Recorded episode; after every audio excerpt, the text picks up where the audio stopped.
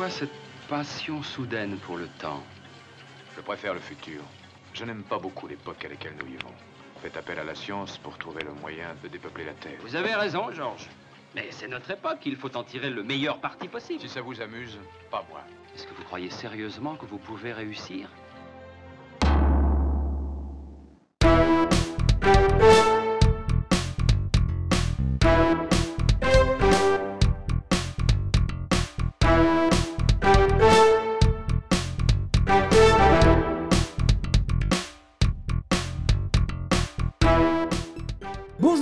Bienvenue dans ce quatrième épisode 2.0 de Flash Forward. Oui, car notre précédente émission est tombée dans les limbes des problèmes techniques grâce à un membre de l'équipe que je ne vais pas citer. Bonjour. Il s'est cité lui-même. À l'occasion du dernier, de la sortie du dernier film de Martin Scorsese, Killers of the Flower Moon, nous allons nous intéresser au traitement des natifs américains au cinéma. Je suis donc en compagnie de Lino. Comment ça va? Euh, ça va, je pue de la gueule. C'est drôle, hein Je sais pas. je- C'est même pas une blague. C'est même pas une blague. Je dois aller chez le dentiste. On doit me faire un prélèvement de plaque dentaire et du coup, je n'ai pas le droit de me laver les dents pendant 5 jours.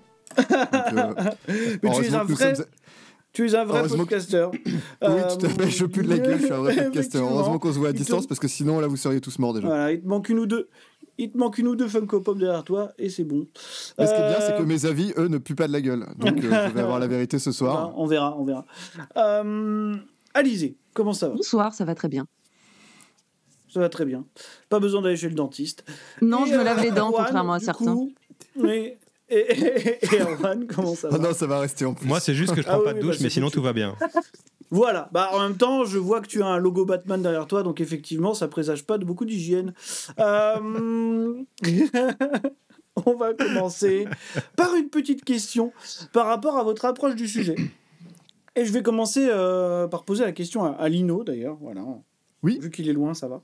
Euh, savoir un petit peu comment, comment vous percevez la figure euh, du, du natif américain au cinéma, et surtout comment vous l'avez rencontré la première fois, peut-être euh, malheureusement euh, au travers du western, certainement. Voilà. On reviendra sur la, la représentation du truc, mais voilà, est-ce que ça représente quelque chose de particulier pour toi Euh, c'est marrant parce que tu démarres euh, l'émission à chaque fois avec cette question et j'avais complètement oublié qu'elle allait venir. Mais en fait, ce qui est drôle, c'est que marrant, pen- pen- pendant, euh, pendant l'émission Agatha Christie, on a parlé de ma maman, donc là, je vais parler de mon papa. Oh. Figure-toi, je sais même pas, c'est même pas fait exprès. Euh, donc moi, mon premier contact, si tu veux, avec euh, les Indiens à l'écran, bah, c'était très très très très très très tôt. Parce que mon père était un énorme fan de western et il était aussi un énorme fan de culture euh, native, euh, native américaine. D'accord. Donc, on avait toute la déco. voilà, il ramenait.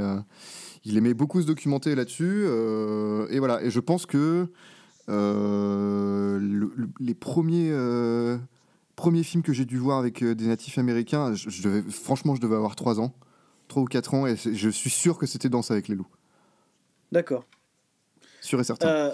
Euh, mais du coup, du coup, juste par ce biais-là, moi, j'ai, euh, aussi beaucoup, euh, j'ai une, attache émotionnelle assez forte à, la, à, ce- à cette, à cette figure-là, quoi. D'accord. Euh, Alizé, du coup, est-ce que, tu, est-ce, que tu as, est-ce que toi aussi tu as une attache assez forte à, cette culture? Euh, alors non, j'avais pas de déco indienne chez moi. Euh, le- je dirais le, le- le premier contact dont je me rappelle, ça doit être les, les séries, euh, les séries télé de mon enfance, comme la, la petite maison dans Ah. la prairie ou Dr Queen, où il y avait Oui, des bah, représentations. vois, oui, bien sûr, il y avait des représentations euh, de natifs américains. Ambigu, ambigu parfois. Euh, ouais, plus. Ouais, la petite maison à la prairie, je crois que c'était plutôt, c'était plutôt droitard comme approche. Par contre, dans Dr. Queen, c'était, c'était déjà autre chose dans, dans mon souvenir. Euh, après, sinon, oui, bah, il y a eu des, des westerns. euh, Au niveau des films, il y a eu Danse avec les loups, il y a eu le dernier des Mohicans. euh, après, Ouais. j'ai pas une immense culture dans ce, dans ce domaine-là non plus. Non, mais si t'as vu Danse avec les loups, c'est bon. Ouais, ça, c'est bon, voilà, je crois que enregistré. tout- tout- toutes nos connaissances du natif américain sont basées sur Danse avec les loups, de toute façon. Euh, Erwan, du coup. Écoute, tu me posais la question et c'est marrant, ça a fait remonter immédiatement un, un souvenir d'une séance ciné quand j'étais gamin. C'est ton père Euh, je- et je- J'étais en train d'essayer de me rappeler le, le film et avec c'était Agag-. Agaguk. Quoi Avec Lou Di- eh oui, Agaguk, euh, euh, un film français de Jacques Dorfman avec Lou Diamond Phillips. Jacques Dorfman, euh, on, on- on- je sais pas si vous savez qui c'est, Jacques Dorfman, réalisateur Non. du plus grand film de l'histoire du cinéma français.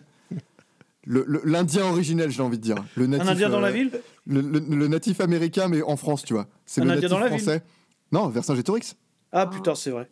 Non, c'est vrai? C'est lui? Si, je crois que c'est lui. hein. Je sais pas. Écoutez, gar- gardez cette information pour plus tard. Euh, du coup, Et- vas-y, Erwan, je. Et donc, euh, c'est d'avoir vu Agaguk, donc euh, dans laquelle on, parle. Alors, ça se passe euh, au, Québec, je crois, et donc tu suis un, homme du, peuple du peuple inuit. Et j'avais passé une très mauvaise séance parce que j'étais quand même jeune. Et, euh, et puis c'était un film qui était un peu long, un peu chiant. Et donc c'est c'est mon souvenir le plus vivace de, de ma découverte du peuple, mais on ça va va. dire, euh, natif américain, indien. Honnêtement, vous vous Euh. en sortez pas mal, je trouve, parce que personne n'a cité ni un Indien dans la ville, ni l'Indien du placard, tu vois. J'ai pas vu. Donc, en vrai, en vrai, vous, vu. en vrai, vous vous en sortez pas mal, tu vois. Moi, j'aurais pu citer un Indien dans la ville, droit dans mes bottes, tu vois. Oui, que j'ai que j'ai vu euh, au cinéma aussi. hein. Bien sûr, bah ouais, bah on est cinéphile depuis longtemps, hein. Il faut le reconnaître, hein, tu sais. Bref, c'est cette terre, Henri C'est ma terre. Le voilà enfin, notre héros de guerre est de retour au bercail. T'as bien fait de revenir ici parce qu'ici, les ossages sont les meilleurs. Les plus magnifiques créatures au monde. Mais ce sont des gens avisés. Et ils ont fait en sorte de décider seuls à qui revenait le pétrole. Parle-moi de toi. T'aimes les femmes? C'est mon grand péché. Bon, on essaie de se mélanger à ces familles, et l'argent du pétrole coule dans la bonne direction, il coule vers nous. Shomikasi. C'est ce que vous êtes. J'ai rien compris à tout ça, mais je parie que ça veut dire beau diable en indien. Euh, comme d'habitude, c'est donc parti pour le flash forward. Je pense que maintenant vous connaissez le concept. On va commencer tout de suite avec Killers of the Flower Moon, réalisé par Martin Scorsese en 2023, avec Lily Gladstone, Leonardo DiCaprio et Robert De Niro. Un film qui lève le voile sur un épisode méconnu du génocide des natifs américains et plus particulièrement du peuple osagé, devenu du jour au lendemain l'un des plus riches du pays, mais aussi la cible de la convoitise des Blancs. Et je vais donc me tourner vers Erwan et lui demander est-ce que Killers of the Flower Moon, c'est mieux qu'un Indien dans la ville, du coup? Oui. Merci. Disons que ça, boxe, ça boxe déjà pas dans la même catégorie. Euh, mais clairement, euh, donc si, si je dois parler de, de moi, de, de ma séance euh, du film de dernier Scorsese, euh, moi j'ai particulièrement aimé le, le film et j'ai entendu aussi les critiques qui lui ont été faites, notamment par euh, les, les peu- le peuple, certains représentants du peuple natif américain, du fait qu'on n'a pas de. Le film est raconté à travers les yeux d'un euh, d'un blanc, d'un américain blanc, ce que, ce que je, je, je suis d'accord. Enfin, j'entends cet argument, mais ça n'empêche pas que le film, j'ai trouvé ça excellent. Et le fait que déjà on lève le voile sur un épisode, en tout cas que moi je ne connaissais pas et qui est particulièrement, particulièrement troublant, et puis que euh, le film, malgré sa durée, il dure quoi 3h30 Combien 3h15, de je temps? crois. 3h15, euh, il est super bien rythmé, quoi. C'est-à-dire que je me suis pas ennuyé une seconde, j'ai pas du tout senti le, le temps passer, et le film est, euh, enfin, m'a choqué, m'a et, et, et j'étais pas, je m'attendais pas à ce que DiCaprio soit dans un rôle qui soit aussi euh, euh, finalement euh, aussi dur dans le sens où il joue pas un personnage euh, de gentil, quoi. C'est, euh, il joue même un, un enfoiré. Alors après, de savoir si c'est un simple d'esprit qui se fait manipuler ou s'il fait ça pleinement conscient, parce que le Les deux. film, Je pense. les deux, ouais, ouais, ouais. Mm. Le- et donc, non, moi j'ai passé un, un super moment. J'ai trouvé que c'était un, un excellent film et euh, j'ai vraiment été, euh, été porté par ça. Et c'est euh, assez, troublant de, voir ce qui a pu se passer et la façon dont c'est réalisé par un Scorsese qui finalement, sans, faire dans les sbroufs, sans sans être dans, le- style de Casino ou des affranchis, c'est-à-dire de, faire des trucs in your face en termes de, mise en scène, arrive très subtilement à faire des- comment dire, à agencer des scènes euh, qui sont hyper bien agencées en termes de mise en scène et, euh, et, qui, euh, et qui dirigent ses acteurs vraiment hyper bien, quoi. Enfin, toujours aussi bien. Ok. Euh, je sais qu'Alizé aussi a aimé. C'est- donc, toi qui vas pouvoir reparler maintenant. Oui. Donc, euh, ouais, ouais, j'ai- beaucoup aimé euh, Killers of the, of the Flower Moon. Euh, pour le coup, pareil, euh, j'ai tendance à m'endormir devant les films. Là, c'est passé tout seul, euh, les 3h, euh, 3h20 euh, de, de, de Scorsese. Non, c'était. euh, Alors qu'elle dort devant Tetsuo. alors que j'ai dormi devant Tetsuo, mais les gens euh, ne sont pas censés le savoir. Bah si, ils le savent. Mais non. c'est. Ah bah là, ils le savent Ils ne le pas. savent Ah pas. non, Ils ne le savent pas. Bah, trop tard. partie de l'épisode maudit. Excusez-moi, j'avais j'avais oublié qu'Erwan avait chié là. dans- Ils ne le savent pas. Et- Alizé, Alizé, elle préfère dormir euh, une heure en boîte de nuit que euh, trois heures devant une power sieste. Quoi. Exactement. C'est ça. Non, c'est franchement, c'est pas la sieste. C'est euh, pour ça aussi que je me suis pas endormie. hein. C'était non, c'était vraiment hyper intéressant. Je suis d'accord sur le fait que il y avait peut-être pas besoin de 3h20 pour euh, raconter cette histoire.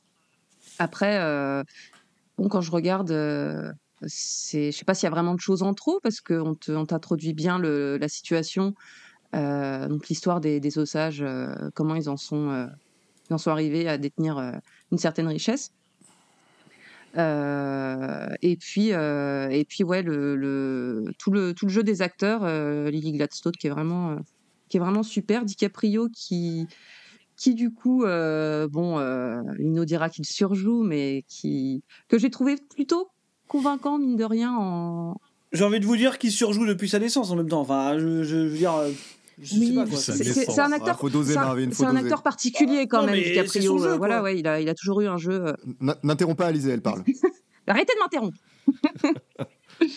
non, non, qui, qui joue bien les abrutis, je trouve ça lui va bien. Alors euh, peut-être parce que parce que c'est naturel, je n'en sais rien.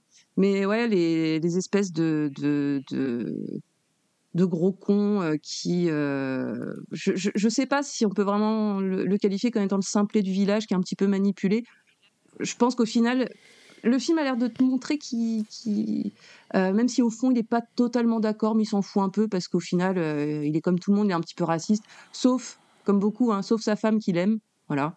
Euh, en tout cas, on nous le présente comme ça, quand même comme une histoire d'amour qui est plutôt sincère entre les deux, même si euh, Bah, c'est la seule chose qui rachète son c'est personnage. la seule. cho- Oui, et puis L'amour pour pour ses femme. enfants, mais bon, euh, voilà, n'importe quel salaud euh, aime euh, aime sa femme et ses enfants. Enfin, je veux dire, c'est pas. c'est- Oui, bah oui, oui, c'est c'est pas, c'est pas, c'est pas non plus quelque chose qui peut l'excuser. Surtout que il aime sa femme, Non, il bien sûr. participe avec euh, pas trop de scrupules à l'assassinat c'est de toute sa famille. Donc Ouais. bon, euh, quelqu'un qui m'aime, je m'attends c'est pas à ce qu'il qui tue mon, qui- tue ma sœur. Donc c'est c'est c'est quand même ça. ça... Alors que tu sors avec Marvin. Bah, on verra. On verra. Écoute, euh, la rencontre est prévue pour bientôt, nous, nous verrons. Mais euh, Vous aurez la réponse dans 4 à 5 jours. Mon Dieu. Et euh, donc, donc non, c'était c'était assez intéressant. Et puis, et puis oui, je trouve que le film, le film se conclut aussi d'une d'une façon plutôt, plutôt, j'allais dire subtile, mais plus subtile que d'autres. On, on parlait de de avec, euh, avec Effectivement. Marvin qui se termine d'une façon De Klansman. quel film Black, Black ouais. Qui se termine Ah, de façon Black beaucoup plus bourrine sur, euh, sur, euh, sur le sujet qu'il traite.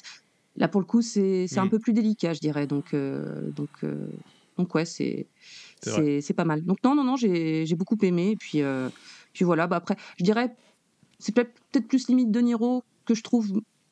Ouais, j'ai pas l'impression qu'il fasse énormément d'efforts. Après, bon, bah voilà, c'est un, bon acteur, hein. Mhm. mais euh, je, ouais, qui, qui joue, euh, qui joue un petit peu de la même façon que, que, que d'autres que d'autres rôles, quoi. Mais voilà. Ok. Euh, moi, de mon côté, euh, je sais pas trop ce que je peux rajouter sur le film en dehors du fait que j'ai plutôt beaucoup aimé aussi. Alors, je l'ai trouvé, euh, je l'ai trouvé brillant sur le coup. je le trouve assez cohérent avec le Scorsese, on va dire, des, euh, des dix dernières années, quoi. Euh, dans le sens où j'ai l'impression qu'il commence quand même à faire, enfin, qu'il commence, il continue de faire des choses euh, assez simples, mais qui percutent toujours pas mal. Voilà, il y a, y, a, y, a quelques- y a quelques séquences qui, que j'ai trouvé formellement, on va dire, vachement réussies. Genre le premier plan qui réunit De Niro et, et DiCaprio, pour le coup. Je sais pas si vous vous rappelez du travelling autour d'eux et tout. Ça, j'ai trouvé ça vraiment, vraiment pas mal. Euh, et il y a pas mal d'images assez fortes quand même, quoi. Moi, je suis assez d'accord sur le fait que euh, je trouve l'espèce de mise en abîme de la fin du film. euh, ouais, ouais, je la, je, la trouve en tout cas euh, relativement respectueuse du sujet et loin de la fin infernale de Black Huntsman, voilà, que, pour le coup j'avais trouvé absolument imbuvable et déplacé. Mais moi je voulais juste revenir par rapport au fait que la grosse critique du film, on la connaît, c'est le fait que le film soit réalisé par un blanc et donc prenne le point de vue des blancs sur cette histoire, quitte à empiéter euh, par moment, même pendant toute la deuxième partie du film, sur euh, probablement le point de vue des, des Osages. Euh, ce qui est une question un peu plus complexe, un peu moins binaire, je pense, que celle qu'on. En tout cas, que les débats qu'elle a engendrés euh, autour du fait que oui, on a un blanc qui peut-être éprouvera un sentiment de culpabilité et va donc réaliser ce film selon son point de vue, voilà, de ce genre-là. D'un autre côté, je pense que euh, Martin Scorsese, étant euh, conscient de son appartenance à, à, son, en tout cas de, son appartenance ethnique à lui, ah, c'était compliqué de faire le film autrement que par un point de vue blanc. Je veux dire, c'est pas le premier à tenter de s'approcher de cet écosystème-là. Euh, justement, on a revu une vidéo il y a pas longtemps avec Taylor Sheridan. Euh, donc, je sais pas si vous voyez qui c'est, Taylor Sheridan éventuellement, euh, qui avait eu le même souci. Il en avait pris plein la gueule quand il avait fait Wind River, pour le coup, Euh, parce que il avait refusé en fait euh, de, de prendre le point de vue des natifs, alors que le film avait été, euh, enfin écrit, tourné en collaboration avec les natifs de la réserve et même approuvé par euh, certains des conseils les plus importants de, de- des États-Unis. Quoi. Donc il était complètement backup, mais il avait choisi, lui il avait dit par, parce qu'il se sentait pas légitime du coup d'aborder lui-même le point de vue des le point de vue des natifs parce que c'est un peu compliqué quoi. Donc je pense que c'est un peu la même chose du côté de Scorsese, je vois pas comment il aurait pu faire autrement en fait. Vraiment, je veux dire euh, autrement que prendre euh, un point de vue qui lui ressemble quoi. C'est- un peu bête, mais c'est là où je trouve le débat un peu plus complexe que euh, oui, mais il fallait le faire du point de vue des Osagers. Bah, je pense que quand t'es Scorsese, c'est compliqué. Voilà.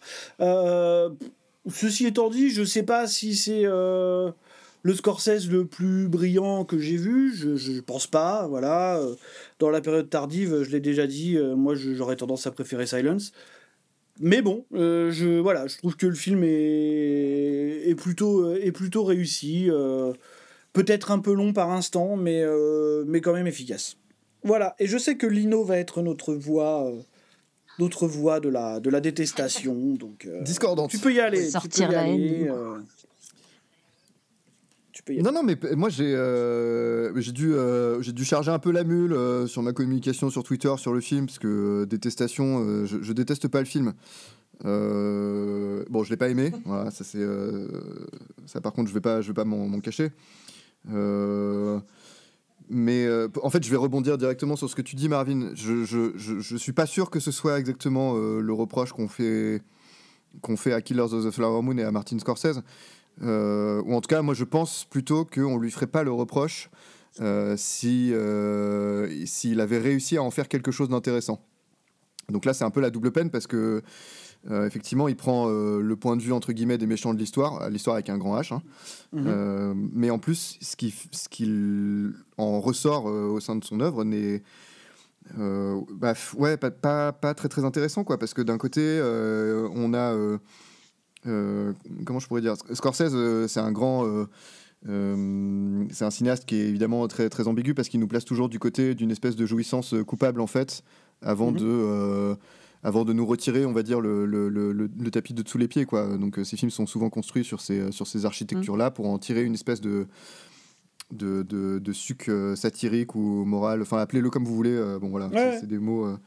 Mais euh, là, dans celui-là, euh, moi je, je trouve que ça marche, euh, ça marche vraiment pas du tout parce que, euh, euh, en fait, le, le, le, le- point de vue indien, en fait, il n'y a pas de point de vue voilà, dans le film. Euh, C'est-à-dire qu'il n'y a, y a ni le sien, ni celui des Indiens, ni véritablement celui, celui des Blancs, quoi. Parce que le, blanc, on n'y a pas, les, Blancs, on n'y a pas accès parce que je sais pas, peut-être que là, il n'a pas eu le courage, justement, le courage ou il n'a pas osé, je sais pas comment le dire, mais nous faire une structure classique à la de Wall Street, c'est-à-dire nous, nous pousser à jouir des crimes des Blancs en même temps qu'eux. Et en même temps, c'est vrai que ça aurait été particulièrement amoral, mais normalement, c'est quelqu'un qui a le talent justement de pouvoir manipuler euh, cette substance euh, extrêmement dangereuse pour euh, finir euh, par retomber sur ses pattes. euh, de, de, de, de bonne manière quoi Euh, je dis ça mais, enfin parce que moi je trouve que dans le de Wall Street par exemple ça marche ça marche très très bien quoi Ouais, Euh, mais C'est là, la même les, les histoire, là, victimes sont pas les mêmes, quoi, tu vois.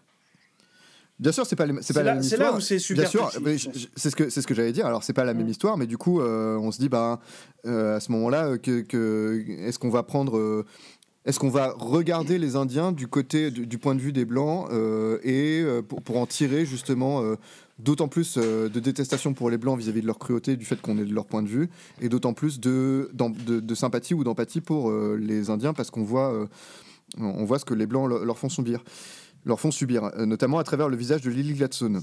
Et alors moi, c'est là où j'ai un gros problème avec le film, c'est qu'en fait, Lily Gladstone, alors comme tout le monde, hein, je considère que c'est le vrai trésor du film. Euh, Par contre, a priori, euh, je, suis le seul à avoir vu qu'on ne voit pas Lily Gladstone dans le film. Euh, C'est-à-dire que sur 3h30 euh, de film, elle a 3 heures où elle est au pieu et on la range dans un placard parce que, enfin, en mode personnage tertiaire, quoi. Donc le, film, débarque, on commence, on a déjà compris en 15 secondes en fait où allaient en venir les personnages de De Niro et de Léo, de Leonardo DiCaprio. Lily Gladstone, elle est, rangée, euh, elle est rangée dans le placard au bout de 20 minutes et il reste 3 heures de film euh, dont on a déjà compris euh, l'essence avant même que l'intrigue, n'ait démarré. En plus de ça, effectivement, bon, les, les, les comédiens jouent pas très bien pour cacher une espèce. Pour cacher, ou je sais même pas si le but était de la cacher, quoi, mais. Il n'y a même pas, pas d'ambiguïté en fait sur ces personnages-là. Voilà, et après, euh, et en plus de ça, moi c'est comme ça que j'ai traversé le film.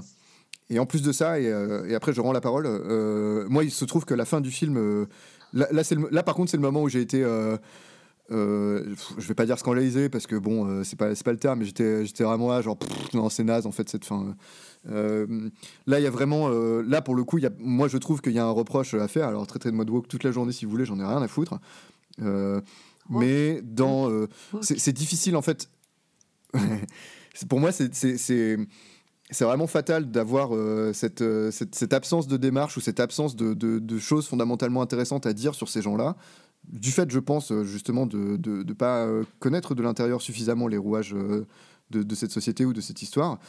Et de finir sur littéralement Scorsese qui prend la parole pour un autre peuple pour raconter son histoire. Là, c'est vraiment ce qui se passe à l'écran. Donc, euh, bah, spoil, euh, effectivement, il y a, y a un caméo à la fin de- du, film de Scorsese, euh, de Scorsese lui-même, je veux dire, qui reproduit l'histoire, l'histoire du film qu'on vient de voir à la mode des shows radiophoniques. Enfin voilà, c'est une petite séquence qui, qui dure une trentaine de secondes et on voit Scorsese qui raconte l'épilogue. et là, c'est vraiment, bah bonjour, j'ai raconté votre histoire à votre place, quoi, en fait. Et moi, j'étais là, genre.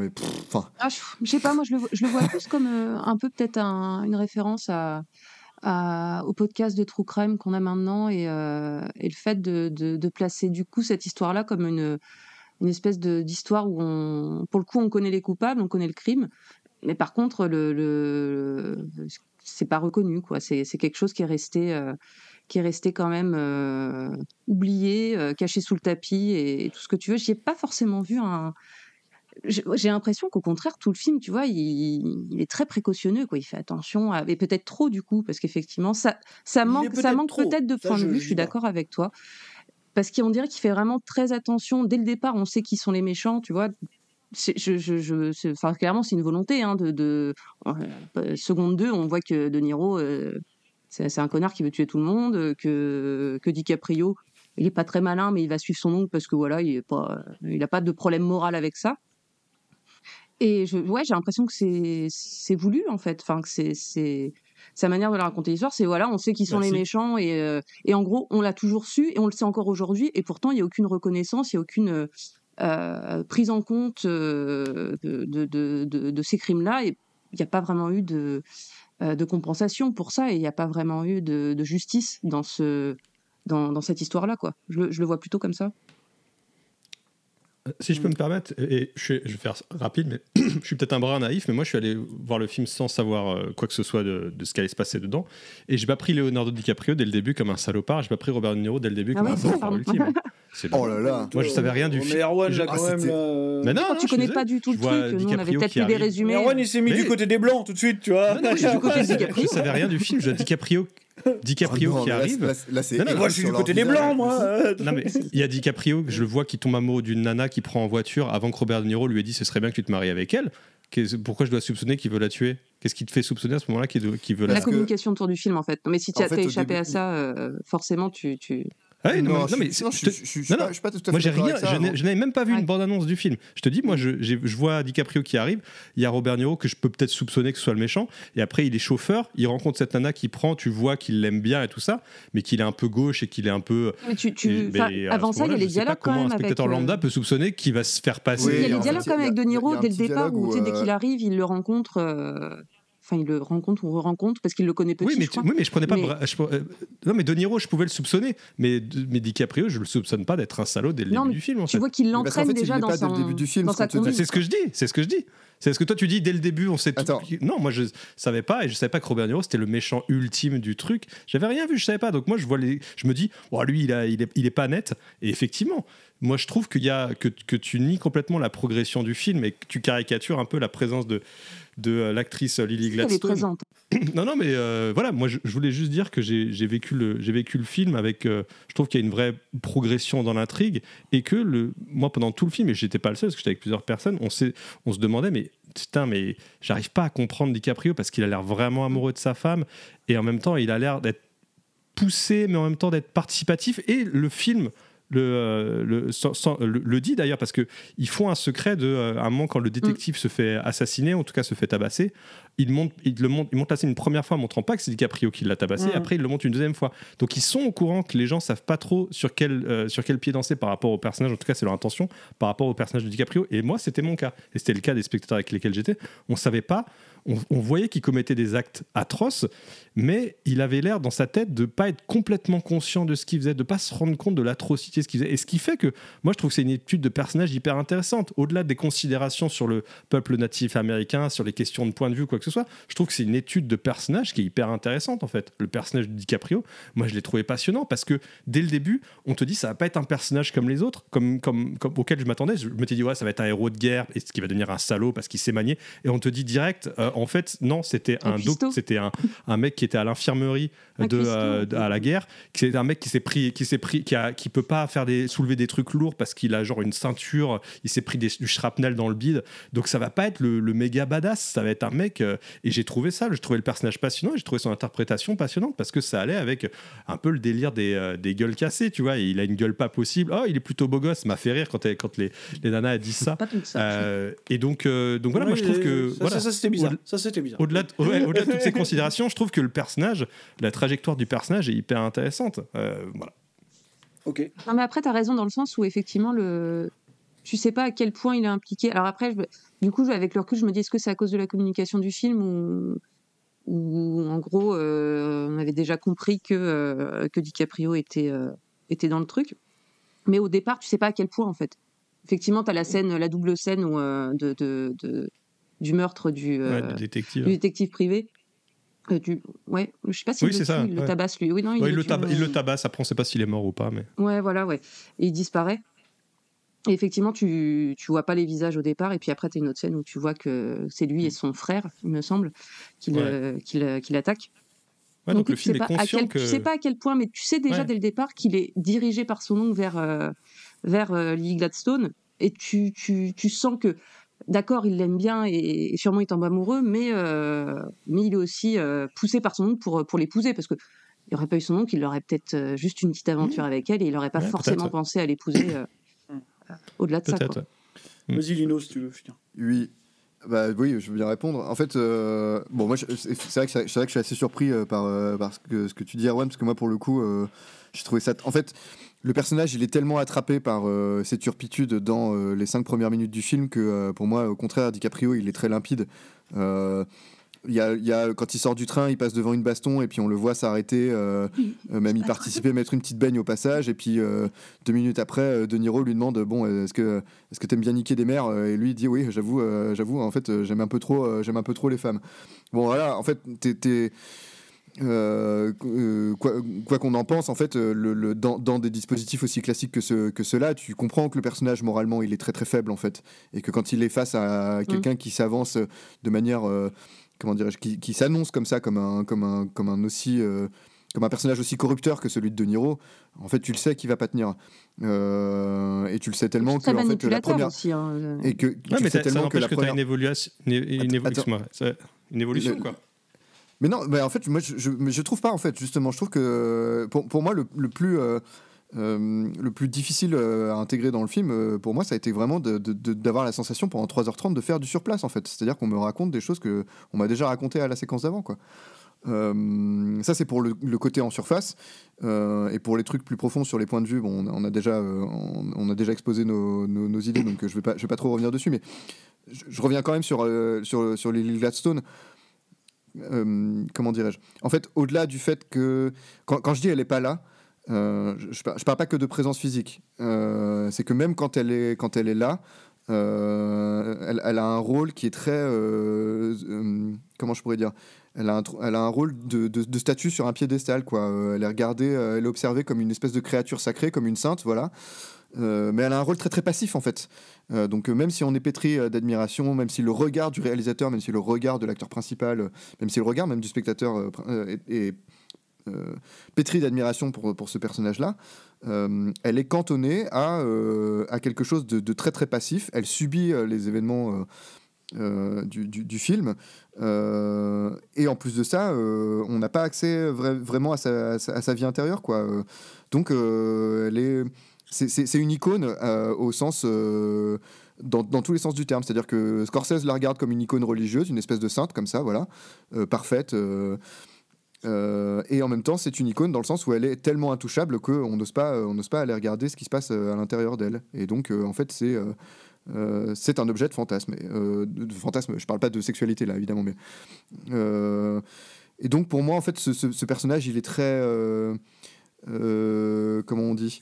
Il est très. hum, il est sous-écrit, voilà. J'allais dire, il est très faible, mais pas parce qu'il est moralement faible, mais au sein même de, euh, ce, qu'en fait Scorsese, bah, c'est vraiment pas grand-chose, quoi. Euh, et pour moi, c'est euh, extrêmement dommage parce que en face de, on a, on a ce personnage que moi j'aimerais vraiment connaître qui est, qui est sous-écrit, et en face de ça, on a deux autres personnages que j'ai l'impression d'avoir appris par cœur euh, dès les cinq premières minutes du film, quoi. Et en plus de ça, il se trouve que dans le film, je trouve qu'il y y a des scènes qui sont redondantes les unes avec les autres, d'autres qui servent vraiment à rien. Enfin, moi, je me souviens de la scène avec euh, la fessée. euh, là, c'est vraiment juste Léo DiCaprio qui a dit, ce serait pas mal d'avoir un, un- autre Oscar, mais moi une grosse fessée, euh, Robert De Niro. Tout ça pour dire que Robert De Niro, il est franc-maçon, était là genre mais so what quoi? Enfin qu'est-ce qu'on s'en branle? Voilà, pour moi c'est c'est ce- tous ces éléments qui viennent se conjuguer et qui aboutissent à l'arrivée à un film qui m'indiffère, voire m'agace à certains moments quoi en fait. Voilà, pour moi c'est en plus pour moi, c'est vraiment une occasion manquée, quoi, parce que comme, comme on le dit, euh, comme on le disait, il y a- a vraiment pas beaucoup de films sur, le- sur le sujet, et aboutir à ça, euh, moi, je trouve ça, euh, pff, ça me, ça me désole un petit peu, quoi. Voilà. Très bien. Euh, on a fait un 3 sur 4 sur le film, donc, euh, donc voilà, voilà, vous... vous- Ouais, vous- moi, ce sera, euh, ce sera 2, 2 sur 5. Hein. Ouais, ouais, oh. Je vois ton système de notation. On a Deux- fait 3, deux- deux- Ouais, 2,5, ouais, ouais. Bon, moi, je lui mets 4. Ouais, c'est ça. on va, on va s'arrêter là sur Killer of the Flower Moon et on va passer à, euh, bah, au film que, que, vous, que vous avez choisi. Alors, ça va être sympa, vous allez voir, il y a des ambiances un peu différentes. Et nous allons donc démarrer notre retour en arrière par un film à l'optimisme implacable. Ah, c'est celui, c'est celui que j'ai choisi. Du coup, euh, Alizé a passé une très bonne soirée, sachez-le, quand je lui ai fait voir ce film. On November 29, 1864, a unit of cavalry numbering 900 men surrounded a peaceful Cheyenne village at Sand Creek, Colorado. The Indians raised the American flag and a white flag of surrender. They're coming out, sir. What? What's that? I think it's Spotted Wolf. My God, sir, he's got a flag of truce. Yes, sir. It's a white flag. Nonsense. Well, here, see for I yourself. told you, Lieutenant, give the order. Sir? What? Give the order! Yes, sir. Open fire! Nevertheless, Ready? the cavalry attacked, slaughtering 700 Indians, Fire! more than half of whom were women and children.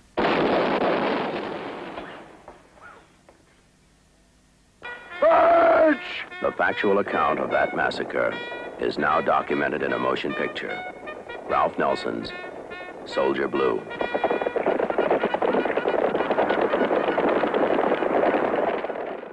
Soldat bleu, réalisé en 1970 par Ralph Nelson avec Candice Bergen, John Stroud et Donald Pleasence, raconte la collaboration forcée entre un soldat, dernier survivant de sa compagnie Un Brin Naïf, et de Crystallie, une blanche de retour après deux années passées parmi les Cheyennes. Surtout, alors c'est pas un spoil, hein, parce que toute la communication du film a toujours été basée autour de ça, le film revient sur l'horrible massacre de Sand Creek, au cours duquel 700 tuniques bleues ont tué plus de 500 membres d'une tribu native qui venait de se rendre. Que Oui, on peut parler de massacre de masse. hein. Enfin, oui, oui, hein, on est d'accord. Euh, en fait, pourquoi j'ai choisi ce film-là C'est parce que je trouve qu'il est intéressant euh, sur, sur plusieurs aspects. C'est que, en regardant euh, forcément un petit peu plus en profondeur ce que représentait la figure du natif, on va dire, dans l'histoire du cinéma, et notamment là, dans le cas qui nous intéresse, celle du western, bon, on peut se rendre compte que pendant assez longtemps, euh, il y a beaucoup de cinéastes, y compris des très grands cinéastes euh, comme John Ford, hein, même s'il s'en défend un peu, qui ont eu un point de vue un peu ambigu, hein, on va dire, sur la, la figure du natif. C'est-à-dire qu'il y a deux archétypes qui ressortent. C'est le sauvage sanguinaire, voilà, euh, il y a pas mal d'exemples. hein. Et le noble sauvage, quoi. Il y a ce côté un peu aussi fantasmatique de, tu vois, de, de la, de la culture indienne, un peu accessoirisé, quoi. sauvage. Et- et- voilà, le noble sauvage. C'est comme ça que l'histoire du cinéma le, retient. Et, euh, et, et ce qui est assez intéressant, en fait, je trouve, c'est l'évolution du point de vue, en fait, des Américains sur leur histoire, à mesure que leur histoire en parallèle continue de se dérouler. Et justement, ce qui est bien dans Soldat Bleu, c'est que c'est un film qui sort dans le contexte, bah, évidemment, du Watergate, du conflit vietnamien. Euh, c'est un film qui est un petit peu estampillé Nouvelle Hollywood quand même, et qui donc se permet de faire des choses eh ben, et d'ailleurs, j'étais encore surpris en revoyant le film la dernière fois, qui sont quand même euh, assez folles et assez, euh, assez osées pour un film sorti en 1970 euh, par rapport à ce qu'il raconte de l'histoire américaine. Alors, absolument pas de manière subtile. hein. Vous avez un carton qui démarre, euh, qui vous introduit le film en vous disant ça va pas être la fête, voilà, c'est horrible. Vous avez une voix off à la fin du film qui vous rappelle bien que ce que vous avez vu, euh, c'est un des pires trucs de l'histoire des États-Unis d'Amérique. Voilà. Bon, ceci étant dit, le film va jusqu'au bout de manière un peu étrange parfois, euh, puisqu'on va dire qu'il y a toute une première partie, deux tiers sur trois, qui sont en fait d'une légèreté qui est assez, euh, qui est assez désarmante euh, quand on connaît le, le sujet, ou en tout cas l'aboutissement de l'histoire, puisqu'on a cette histoire de, de soldat qui est le seul survivant de sa compagnie qui a été atta- attaqué par des Cheyennes, qui donc va se retrouver forcé de collaborer avec, euh, avec une blanche qui, euh, qui a passé deux années chez les Cheyennes, donc qui a un petit peu de, de connaissance de, euh, de leur culture, de leur manière de un peu de survivre et d'appréhender le monde. Et ce qui fait qu'on a un espèce de, ouais, de, de, pré-comédie romantique euh, avec des gens qui euh, se comprennent pas et qui vont terminer plus ou moins ensemble, quoi. En tout cas, des opposés qui s'attirent. Et, tout ça pour nous fournir au final la rupture de ton la plus improbable que j'ai que j'ai vu euh, que j'ai vu depuis très longtemps pour finir par nous montrer un massacre euh, alors je vais même pas dire de la manière la plus la plus réaliste ou naturaliste ou je sais pas quoi c'est à dire qu'on est quasiment dans l'exhibitionnisme hein, clairement. Enfin je veux dire le, dernier tiers euh, quart du film nous montre euh, oui vraiment le massacre le plus en fait c'est une rupture de ton qui me fait presque penser à Easy Rider je sais pas si vous vous rappelez de- du dernier tiers d'Easy Rider euh, qui est absolument euh, qui est absolument en opposition totale avec ce qui s'est passé avant quoi. Et, et vraiment ça m'a fait beaucoup penser à ça avec avec un montage qui commence à devenir euh, complètement frénétique euh, où il y a même des trucs bizarres avec les focales et la tête du personnage au milieu de tout ça quoi. Et, et- et en fait je trouve que ça frappe toujours quoi. C'est d'un côté c'est je vais pas dire que c'est complaisant mais en tout cas c'est c'est- oui c'est quasiment de l'exhibitionnisme. Et en même temps je le trouve incroyablement percutant quoi voilà Euh, donc euh, donc c'est pour ça que j'avais choisi ce film là parce que je trouve que bah, il fait partie de ceux, de toute façon. euh, alors, Ralph Nelson, hein, pour faire le, le- petit topo vite fait, c'est un cinéaste pour le coup blanc qui lui aussi a eu beaucoup de. Beaucoup de. qui s'est intéressé beaucoup, beaucoup aux questions de racisme, en fait, hein, parce qu'il a dirigé Sidney Poitier, je crois, plusieurs fois. Et, et voilà, quoi. Et voilà, c'est vrai que là, pour le coup, en opposition avec ce qu'on disait avant, il n'y a pas trop de d'ambiguïté en termes de point de vue, quoi. Donc euh, voilà, je, je trouve le film assez moderne et osé pour son époque. Et donc, euh, c'est pour ça que je ne vais pas dire que j'y prends un certain plaisir parce que c'est un peu déviant, mais, mais en tout cas, je le trouve, euh, je le trouve toujours extrêmement efficace et percutant. Quoi. Voilà. Et maintenant, je vais demander à Lino son avis sur Soldat Bleu. Est-ce qu'il a passé une bonne soirée en voyant Soldat Bleu? Euh, bah, c'est pareil, la notion de plaisir est toute relative. Oui, on est d'accord. Euh, Mm. Non, non, mais enfin, c'est un film qui, euh, qui est stimulant intellectuellement et, on, et il n'est pas amoral de ressortir du plaisir d'être stimulé intellectuellement euh, et émotionnellement aussi. Donc euh, moi j'ai pas de problème avec ça. Moi j'ai un point de vue un peu conflictuel avec Soldat Bleu, même si J'aurais tendance à dire quand même que c'est le simple fait que ce soit un objet qui est pas inintéressant en fait déjà un, un bon film selon moi. En fait, euh, c'est peut-être juste euh, la, la communication autour du film quand on, quand on jette un œil par hasard sur une affiche ou deux euh, ou le carton introductif effectivement où des fois tu c'est vraiment quasiment de l'exploitation, c'est-à-dire que le film a été vendu sur la scène la, la- la scène finale qui est, qui est vraiment enfin qui est une boucherie quoi. Quand on dit massacre de masse, bon. vraiment, t'es pas pris avec le dos de la cuillère. C'est marrant parce que tu parlais de grande modernité, euh, et je suis tout à fait d'accord avec ça parce que euh, le film est sorti 15 ans avant Requiem pour un massacre. Oui, Euh, j'y ai pensé et- aussi, ouais. Et pourtant, euh, Et alors, moi, justement, c'est là, de là que vient pour moi le conflit, c'est-à-dire que y a, on est tellement dans de l'exhibition qu'effectivement, au bout d'un moment, je me dis quand même, est-ce que c'est pas un peu, un peu complaisant ou un peu pour, un peu pour, pour vraiment choquer, quoi? Et en même temps, je me dis, en même temps, euh, qu'est-ce qui fait que, euh, pourquoi est-ce que j'aurais cette opinion-là sur ce film-là, alors que Requiem pour un massacre, je, je vais même pas, euh, le, le premier, le premier qui, essaye d'énoncer une critique négative de Requiem pour un massacre, enfin, je pense que personne, personne n'oserait s'en prendre à ce film, tu vois. Ouais, bien sûr. Alors, euh, voilà, mais moi, je, moi je, je, je pense plutôt qu'en fait, justement, toute cette scène de fin et la rupture de ton qui l'accompagne, il y, a, il y a 10 ans, c'est horrible ce que je vais dire, il y a, il y a- il y a 10 ans, dans un monde euh, où il y avait moins de terrorisme et il y avait moins de guerre, j'aurais hurlé à l'exploitation, euh, à l'horreur porn, etc., machin. Euh, maintenant, avec. euh, puis alors, bon, je vous fais. on- on Alors, va pas d'autant passer plus que plusieurs- c- c'est vrai qu'on s'est dit que le, le, le sujet du film est, va résonner assez fort. en ce Terriblement moment. Bah voilà, avec, avec, avec le euh, contexte, avec, avec le contexte, tout ce qu'on sait, mais enfin même en, en dehors du, du conflit. Dès au- les premières, au dès les Proche-Orient, premières scènes d'ailleurs. En- Ouais, c'est en- clair. quand, quand on a lu, quand on, quand on a eu, euh, enfin si pour peu qu'on ait lu quelques témoignages de, des massacres à Boutcha en Ukraine, euh, des massacres euh, au Karabakh par les par, par les par l'Azerbaïdjan, euh, franchement, on, on voit ça, on se dit mais en fait, enfin. ah Oui, c'est écrasant et en même temps, les, enfin moi en tout cas les articles que j'ai lus où on te où on te raconte des choses, c'est écrasé de la même manière quoi. Ouais, et là tout sûr, ce qui change en Mm. fait, tout ce qui change en fait, c'est le fait de voir les images. Et du coup, moi en fait, c'est pour ça que je dis dix ans après, c'est compliqué pour moi de hurler à l'exploitation parce qu'effectivement c'est horrible, on t'en met plein la tronche. Et en même temps, euh, je suis désolé, moi je l'ai lu, euh, je l'ai lu dans la réalité et du coup je, je, je peux pas, euh, voilà. En fait, le seul, pour moi, le seul vrai truc entre guillemets négatif que j'aurais à dire du film, c'est que le, le- ça joue vraiment très très mal. Il y a quelques cadavres qui ont du mal à rester morts et à bien vouloir fermer les yeux.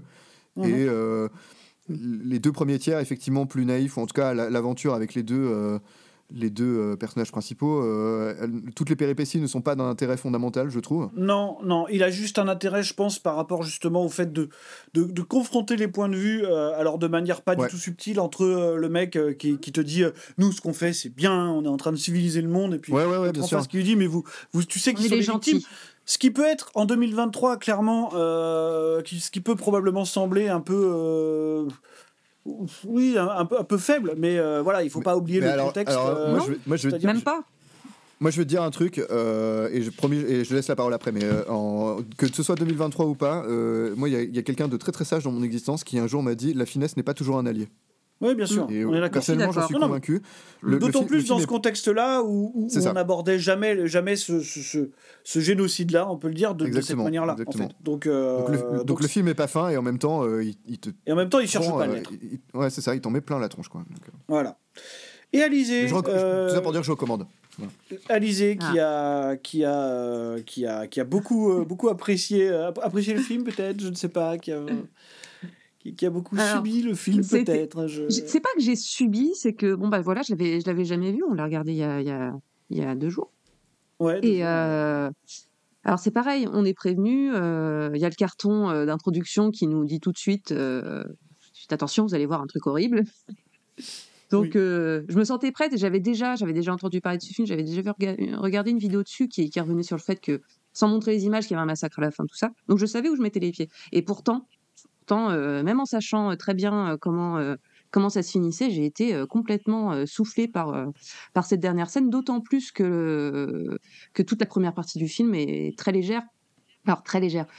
Disons que c'est traité de façon de façon légère, même si euh, voilà c'est pas c'est pas non plus euh, c'est pas non plus Tagada de soin de soin. hein, c'est on voit les deux donc la euh, comment elle s'appelle euh, Crystal Crystal Lee et euh, et le jeune euh, le jeune soldat le bleu Sol- Soldier qui Blue. euh, le Soldier Blue qui euh, qui doivent retourner euh, à leur fort euh, et donc traverser alors je ne sais plus euh, combien de kilomètres ils sont censés 150 kilomètres je crois euh, En, euh, gros, ils disent qu'ils en ont pour 4 jours de marche. Je sais pas. voilà, ouais, il doit, enfin, en tout cas, voilà, il doit faire euh, une, une bonne, une bonne marche pour, euh, pour rentrer chez eux. Donc, ils croisent, euh, ils croisent des Indiens, ils croisent, euh, je sais pas comment on appelle ça, mais un gars qui, qui revend des fusils aux Indiens. euh, euh, Ouais, un espèce de qui- trafiquant d'armes, en fait. hein. Oui, oui, Et- voilà, ouais, Donald ça. Pleasance Un, un, tra- un Oui, voilà, Donald Pleasance, Mm. on- que je n'avais pas reconnu euh, sur le Non, c'est vrai.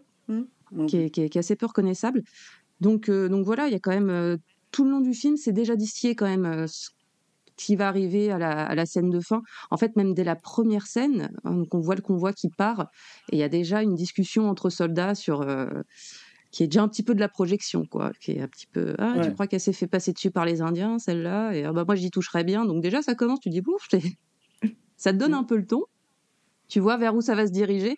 Et, euh, et la violence, pareil, elle est distillée tout le long, euh, tout le long comme ça. Il y a une rencontre avec les Indiens qui se, qui se, qui se termine par un combat euh, qui m'a rappelé d'une. euh, Oui, euh, c'est la fin de Dune. la- La fin, la fin de Dune, c'est exactement ça, un combat euh, mieux. mano à mano avec qui doit se terminer par la mort de- d'un des deux et, et après c'est bon, tu peux repartir tranquille. Voilà, donc ça c'était euh, c'était pas mal.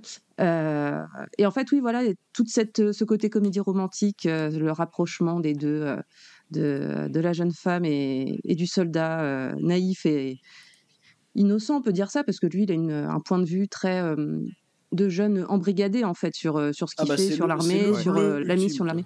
Oui, voilà, mais c'est le gars qui a, pas, qui a rien vu, parce qu'après, lui, Mhm. elle, elle lui raconte, parce qu'il donc il subit au départ hein, le, le massacre de sa compagnie, et euh, qui, elle, elle n'en a rien à battre pendant le massacre.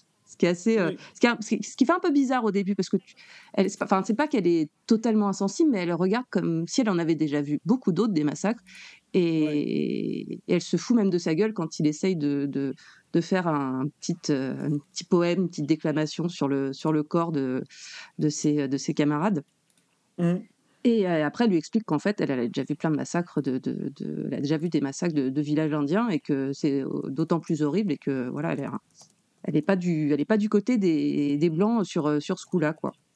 Et euh, effectivement, quand arrive la fin, et même avec cette construction-là, en fait, quand arrive la fin et, le- et le massacre, ouais, moi aussi, j'étais extrêmement surprise de la, de la violence en fait que, que tu vois, euh, que tu vois à l'écran. Et pour le coup, ouais, qui est pas, même si j'étais, j'étais un peu sonnée à la fin, je t'avoue que ça, se terminait, j'étais, euh, j'avais plus grand chose à dire, un petit peu déprimée par, par cette, ce, ce déchaînement de, de, de violence gratuite et, et dégueulasse sur, euh, sur des pauvres innocents, quoi.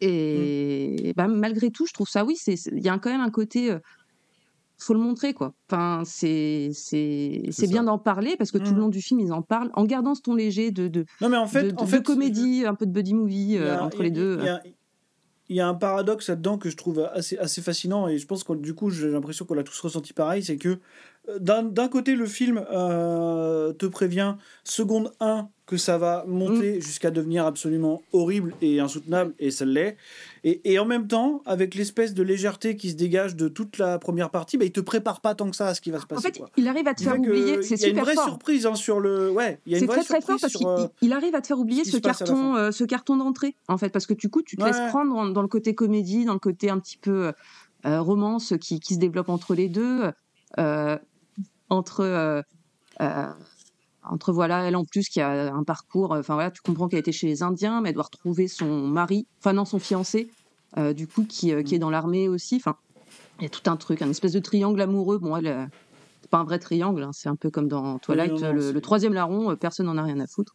Donc, donc c'est, c'est, c'est assez marrant. Mais, mais oui, tu te laisses complètement prendre par ça. Et quand arrive le moment du massacre, c'est, bah, c'est d'autant plus, ça te, moi vraiment, ça m'a coupé, euh, ça m'a coupé les jambes, quoi. Je, je... Mais c'est, en fait, pour, pour moi, c'est tout le, tout le paradoxe de la notion d'obscène. En fait, obscène, euh, enfin, étymologiquement, très littéralement, euh, c'est ce qui, c'est ce qui n'est pas sur scène. Donc, ob, c'est en dehors et scène, c'est la scène, quoi, Mm. en latin. Voilà, merci, salut. Et Merci, Lino. Tout, tout le paradoxe, je t'en prie. Tout le paradoxe de l'obscène, c'est que, euh, en fait, on, on met hors de la scène des choses qu'on ne veut pas voir, et en fait, au bout d'un moment, à force de ne pas les y mettre, ben, on les voit plus. Donc, euh, qu'est-ce qu'on fait? Mm. C'est-à-dire que si on met les choses sur, le, sur la scène, si on met l'obscène sur scène, on nous dit que c'est de la complaisance, euh, que euh, qu'on fait ça pour choquer, etc. Et en même temps, si on le montre jamais, et ben en fait, ça, c'est des tabous qui euh, Mm. qui prolifèrent et, comme, comme, comme une infection et, qu'on, et qu'on- dont on ne parle plus jamais. Quoi. Il, faut le montrer en plus, parce que pour le coup, c'est un des. Alors, j'imagine qu'il y a eu d'autres massacres de ce, de ce genre-là, mais pour le coup, c'est un de ceux qui a été reconnu et euh, où le. Oui, le- assez rapidement. ouais. D'ailleurs, les- les, les pour la petite personnes, histoire, euh, le, les le protagonistes colonel responsable, ouais. voilà, ont Ils été, euh, destitués, ouais. ont été destitués, euh, condamnés. Alors, j'imagine que ça n'a pas été non plus, euh, peut-être pas été des énormes condamnations, mais en tout cas, ça a été reconnu comme étant une honte sur, euh, sur Mhm. vraiment sur l'histoire de, Ouais. de- de- une tâche sur l'histoire de l'Amérique. Et euh, L'armée américaine elle-même a dit que c'était la plus grande honte de l'histoire de l'armée américaine. Voilà. Ce qui est assez drôle parce qu'à la fin, euh, à la fin de l'attaque, on a Et quand en même a le, hontes. hein. le général qui, qui dit à ses hommes et vous pourrez dire que vous vous êtes vous êtes, Ouais, vous vous êtes fiers. Ça, c'est Vous y super. étiez. Ça, c'est vous pouvez être fort, fiers. Vous êtes- pourrez dire je suis fier d'avoir et et participé. c'est ça, c'est ça. Et c'est ça qui est incroyable à la fin du film, tu vois. C'est ça, ça c'est fort comme truc, tu vois. Encore Ça, une c'est fois, c'est Mm. pas fin et tout. Mais t'as le mec qui arrive au milieu de massacrer des familles entières. Et ils sont là. Vous pourrez dire à tout le monde, j'y étais, j'étais avec lui, c'était super, quoi. C'est quand même euh, hallucinant et tu te tu ça t'aide pas à comprendre la, la barbarie de la guerre, mais c'est important de, Non, montrer les, les- les souffrances parce que du coup j'ai lu aussi un petit peu que notamment après ce massacre-là, ça a vraiment installé une méfiance permanente de la part des, des natifs envers euh, envers le- les blancs et l'armée américaine en, en particulier à cause de, de Mm. parce que il faut dire aussi que donc c'est un village plutôt paisible qui est attaqué et où ils essayent de se rendre, c'est-à-dire que tu as le chef qui sort avec les drapeaux euh, américains, Ouais. le drapeau blanc pour, euh, pour dire euh, on veut pas on veut pas d'ennui et il se fait canarder direct et, et après il, Ah, puis, en- ils insistent, ils sur le fait qu'il faut tuer tout le monde. Voilà, les vieillards, les femmes, Le- les le- enfants, le- il faut que tout le monde y passe quoi. Le film fait aussi des trucs de sale gosse euh, parce que c'est un film qui est post-Code pour le coup. Euh, et, Ralph Nelson, j'avais retrouvé un truc où il disait qu'il s'était amusé parce que dans le Code il y avait ce, il y avait ce truc de devoir respecter à tout prix le drapeau américain. Et là, un des plans les plus évidents qu'il y a Mm. pendant le massacre, c'est justement les soldats américains Ouais. qui. Je me suis posé la le question drapeau. et d'ailleurs c'est vrai qu'on a un long Ouais, plan ouais. sur un, un drapeau euh, Et, et ça, c'est c'est- c'est le truc de sale gosse anti-Code Ace. euh, Ah d'accord. c'est- Mm. Genre, euh, je vais jusqu'au bout, je montre ça. C'est pareil, c'est pas Euh, C'est subtil marrant mais comme film. pardon? Ah ouais, ouais, bah il l'a pas vu, il l'a pas vu. Moi, j'ai trouvé ça très sympa Oui. comme film. Écoutez, je vois pas de quoi vous parlez. euh, parce que C'était bon, feel euh, good. Ça n'a pas l'air si terrible que ça. Allez, le seul petit faire truc- que- Le seul petit truc que je voudrais ajouter très, ouais, très rapidement, euh, je- je- je- je- en y réfléchissant vite fait, euh, je, me rends compte aussi que tout est justifié par euh, la trajectoire quand même du personnage principal, qui effectivement, comme le disait Alizé, un jeune embrigadé, c'est-à-dire qu'il il est lui-même le relais de la propagande de sa propre armée. il est, et en fait, en gros, euh, le film euh, prend ce personnage-là et je lui dis, euh, ok, alors Ouais. ça c'est tout ce qu'on t'a appris, voici le, voici le réel. Voilà. Oui, voilà, Euh, voici la puis- vérité. puis- Ah, bah, puis le Ce qui réel, typiquement- Ce qui est prend typiquement, comme tu as dit tout à l'heure, la dynamique de Requiem pour un massacre, euh, en fait. C'est ça. Et il prend des doses de réel comme ça, elles sont de plus en plus fortes, de plus en plus fortes, jusqu'à la fin Ouais. où en fait il fait quasiment, il fait même littéralement une overdose de réel puisqu'il se met à vomir devant tout Oui, le monde. oui. Euh, Ouais, c'est ça. Ah bah, en fait, le, le massacre, lui, va- il le, il le- il le- il le vit en Et lui, il y spectateur horrifié. un peu comme nous. Hein. Il, a vraiment la, place C'est vraiment la comparaison que tu faisais avec Requiem for un massacre, c'est ça, puisque c'est littéralement le, le mec qui est spectateur de, tout ce qui se passe. Euh, on va changer un peu d'ambiance euh, parce qu'on va passer euh, au deuxième film qui s'appelle Buffalo Bill et les Indiens.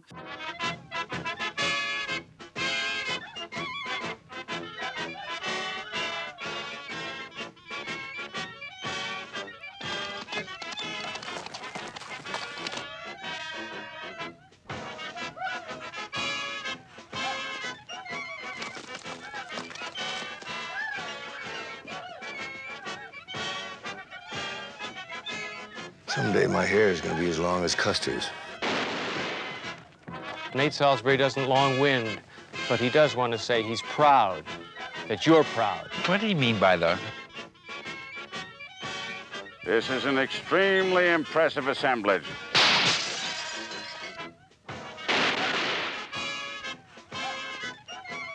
Uncle Will! Control yourself. Chief Sitting Bull has chosen to speak through me.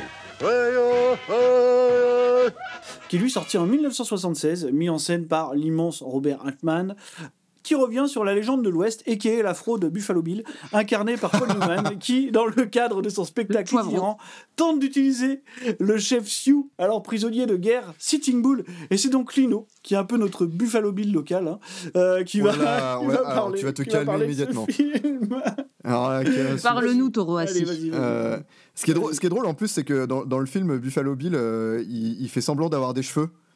Oui, que je comme suis toi. Donc je le prends doublement comme une insulte, quoi. Ah, C'était pas du tout fait exprès. Parce que toi, tu ne fais pas semblant. Bah Non, oui, C'est Erwan qui fait semblant de ne pas avoir de cheveux. Toi, tu assumes. Non, toi, tu assumes. Tu assumes, tu Ouais. fais pas semblant d'avoir des cheveux, Lino. C'est vrai que j'assume. Même si là, t'as mis Euh, une casquette et c'est pas terrible. Mais bon. Oh, j'ai mis une casquette parce que ah putain mais pour Non, les mais- auditeurs on a fait un- on a fait une blague à Marvin au début du euh, avant de lancer l'enregistrement on a tous mis une casquette parce qu'ils trouvent ça affreux bref hein. Voilà. Voilà, Alizé remet la scène pour la peine. Voilà. On est, on est trois, Allez, trois Buffalo Bill et les Indiens, parce que Buffalo Bill et les Indiens. on y est encore demain. Euh, Buffalo Bill et les Indiens, effectivement, comme tu disais, c'est un film de Robert Altman. Euh, c'est un qui est un cinéaste du Nouvel Hollywood, euh, très connu des cinéphiles, mais très oublié maintenant par le grand public, à mon grand regret. Euh, c'est un spécialiste des films choraux ou films à point de vue euh, multiple, on va dire. Euh, un peu, un peu comme un genre de Paul Thomas Anderson avant l'heure, quoi. Enfin, sauf que Mhm. bon, les films de Robert Altman, ça, ils sont je bien. Arrête Sauf que peu. les films de Robert Altman, Oh ils sont bien. Voilà. Non. Euh, dans ses œuvres les plus connues, on a Shortcuts, euh, qui d'ailleurs euh, est un des, un des films euh, qui établit le mieux la tradition des films choraux avec un casting plus long que ma batte de baseball. Euh, dans ces films connus, on a aussi Le Privé, qui est un personal favorite, n'est-ce pas? Euh, Mais surtout, il y a aussi l'excellent MASH, qu'on ne présente plus, mais que je vais présenter quand même très rapidement. C'est une comédie contestataire, contestataire pardon, dans un camp de guerre américain au Vietnam. Euh, et Buffalo Bill et les Indiens, c'est un film de sa filmo qui est beaucoup moins connu. Peut-être parce que il a été mal perçu par la critique, enfin mal reçu pardon par la critique, qui s'est pas mal planté au box-office aussi. Euh, moi, je pense que c'est parce que c'est un film qui aussi égratigne euh, assez fortement et sans trop de finesse non plus, il faut bien le reconnaître, euh, le mythe américain qui est celui de Buffalo Bill. Alors le mythe américain de Buffalo Bill, c'est un peu compliqué à expliquer, mais en résumé, c'est Buffalo Bill, c'est un être humain qui a vraiment existé. qui a une vie assez remplie, mais qui, après, vers 30 ans, a rencontré des impresarios qui en ont fait une vedette euh, qui, ont, fait une vedette, on va dire, de, de numéros forains, de cirque forain, et donc en fait, il a monté son propre cirque itinérant, euh, fondé sur des événements de sa vie qui ont été vraiment, euh, qui- qu'il a vraiment vécu, et qui ont été grandement exagérés par, par ses impresarios. Euh, Par-dessus tout ça, Buffalo Bill il est principalement connu pour, enfin c'est, c'est, on va dire, l'élément chimiquement pur du mythe blanc américain, c'est-à-dire que c'est vraiment, c'est, c'est quelqu'un qui a combattu dans l'armée, c'est quelqu'un qui a combattu les Indiens, c'est quelqu'un qui a euh, chassé les bisons pour ne pas dire exterminer des bisons. Enfin, euh, allez voir les chiffres euh, et ses motivations. Enfin, 4000 lui c'était vraiment pour le plaisir. Ouais, ouais, non, mais c'est énorme. Enfin, vraiment, quand je parle d'extermination, je, je, je- je n'exagère pas. hein. Enfin, Mm. Je pèse mes mots. Et il se trouve que malgré tout, il était, enfin malgré tout, c'est même plutôt, ça explique le fait qu'il était, ça explique malheureusement le fait qu'il était extrêmement populaire de son vivant. Euh, et euh, après, après sa 30e année, quoi, en gros, il a juste vécu de son cirque où euh, il se mettait en scène, il mettait en scène des numéros qui, on va dire, installaient le, folklore américain tel qu'on le connaît aujourd'hui. Et, Buffalo Bill et les Indiens donc revient sur une partie assez spécifique de, de cette vie de, cirque à un, moment où en fait a été intégré euh, au numéro de, de Buffalo Bill euh, le chef indien Sitting Bull. Ça c'est pareil, hein, c'est un vrai, c'est un vrai événement historique. Euh, Oui. Sitting Bull, donc grand chef Sioux battu, encore humilié par la défaite, est intégré au cirque de Buffalo Bill et devient le centre d'un euh, d'un numéro de Buffalo, de- du, du cirque de Buffalo Bill. Et donc, euh, Buffalo Bill et les Indiens racontent euh, l'arrivée de Sitting Bull, qui va être un élément perturbateur, euh, un agent du chaos au sein de la vie euh, quotidienne du cirque, euh, mis en face de euh, la figure mythologique de euh, Buffalo Bill, incarné euh, fort mal, il faut bien le reconnaître, par Paul Newman, en pleine crise Dans son meilleur cosplay de Jeff Bridge. Ouais, ouais, bon, ça c'est ça c'est le- ça c'est vraiment le truc nul du film. Paul Newman, il joue vraiment comme un pied. Alors, à mon sens, ça a jamais été un acteur franchement doué. Euh, mais là, là, quand on, enfin, quand on lui demande de jouer Paul Newman, c'est très bien. Quand on lui demande de faire des rôles de composition, c'est l'enfer. Enfin bon, c'est autre chose. Euh, et donc euh, voilà, on a dans ce film Sitting Bull qui s'intègre au, cirque de Buffalo Bill, qui va y foutre le sbeul, mais qui en même temps a dans- en tête de rencontrer le président des États-Unis pour lui faire des demandes pour son peuple.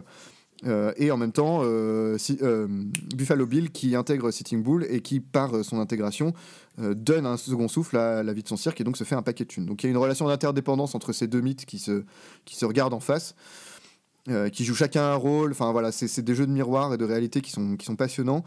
Je, préfère vous laisser regarder le film et, je, et je finis là-dessus, mais l'idée du film en fait est vraiment très très simple. Euh, c'est de démonter euh, le, cœur même de ce qu'est le mythe colonial. Euh, le mythe colonial, en fait, très très rapidement résumé, en fait, le mythe colonial veut que en fait, le colon arrive dans un endroit sauvage pour le civiliser, transformer le sauvage en être civilisé. Et, et évidemment, la réalité derrière ce mythe-là, Euh, ce que démontre euh, le film, et comme, euh, enfin, comme d'autres comme d'autres films, mais celui-là le démontre avec, avec maestria, je trouve, démontre que la civilisation en fait, qui remplace cette sauvagerie, cette sauvagerie colonisée, en réalité, et, cette civilisation-là est bien pire, bien plus barbare, bien plus sauvage encore que la sauvagerie qu'elle entendait civiliser. Euh, simplement, en fait, elle a le vernis de civilisation qui fait qu'elle paraît très polie, très euh, esthétisée, en fait. Euh, Mhm. Et une violence esthétisée, quelque part, ce n'est plus une violence. Et donc, euh, certes, c'est plus une violence où on coupe des têtes, où on scalpe des gens, mais c'est la violence de euh, ben, traballer, en fait, euh, un, un être humain euh, comme, euh, comme euh, comment dirais-je, déjà comme un captif, mais en plus de le montrer à un public, comme de un trophée, euh, de le montrer au président des Ouais. États-Unis, euh, une conquête, quoi, comme, comme un objet de foire, voilà, exactement, comme une bête de Mm. foire.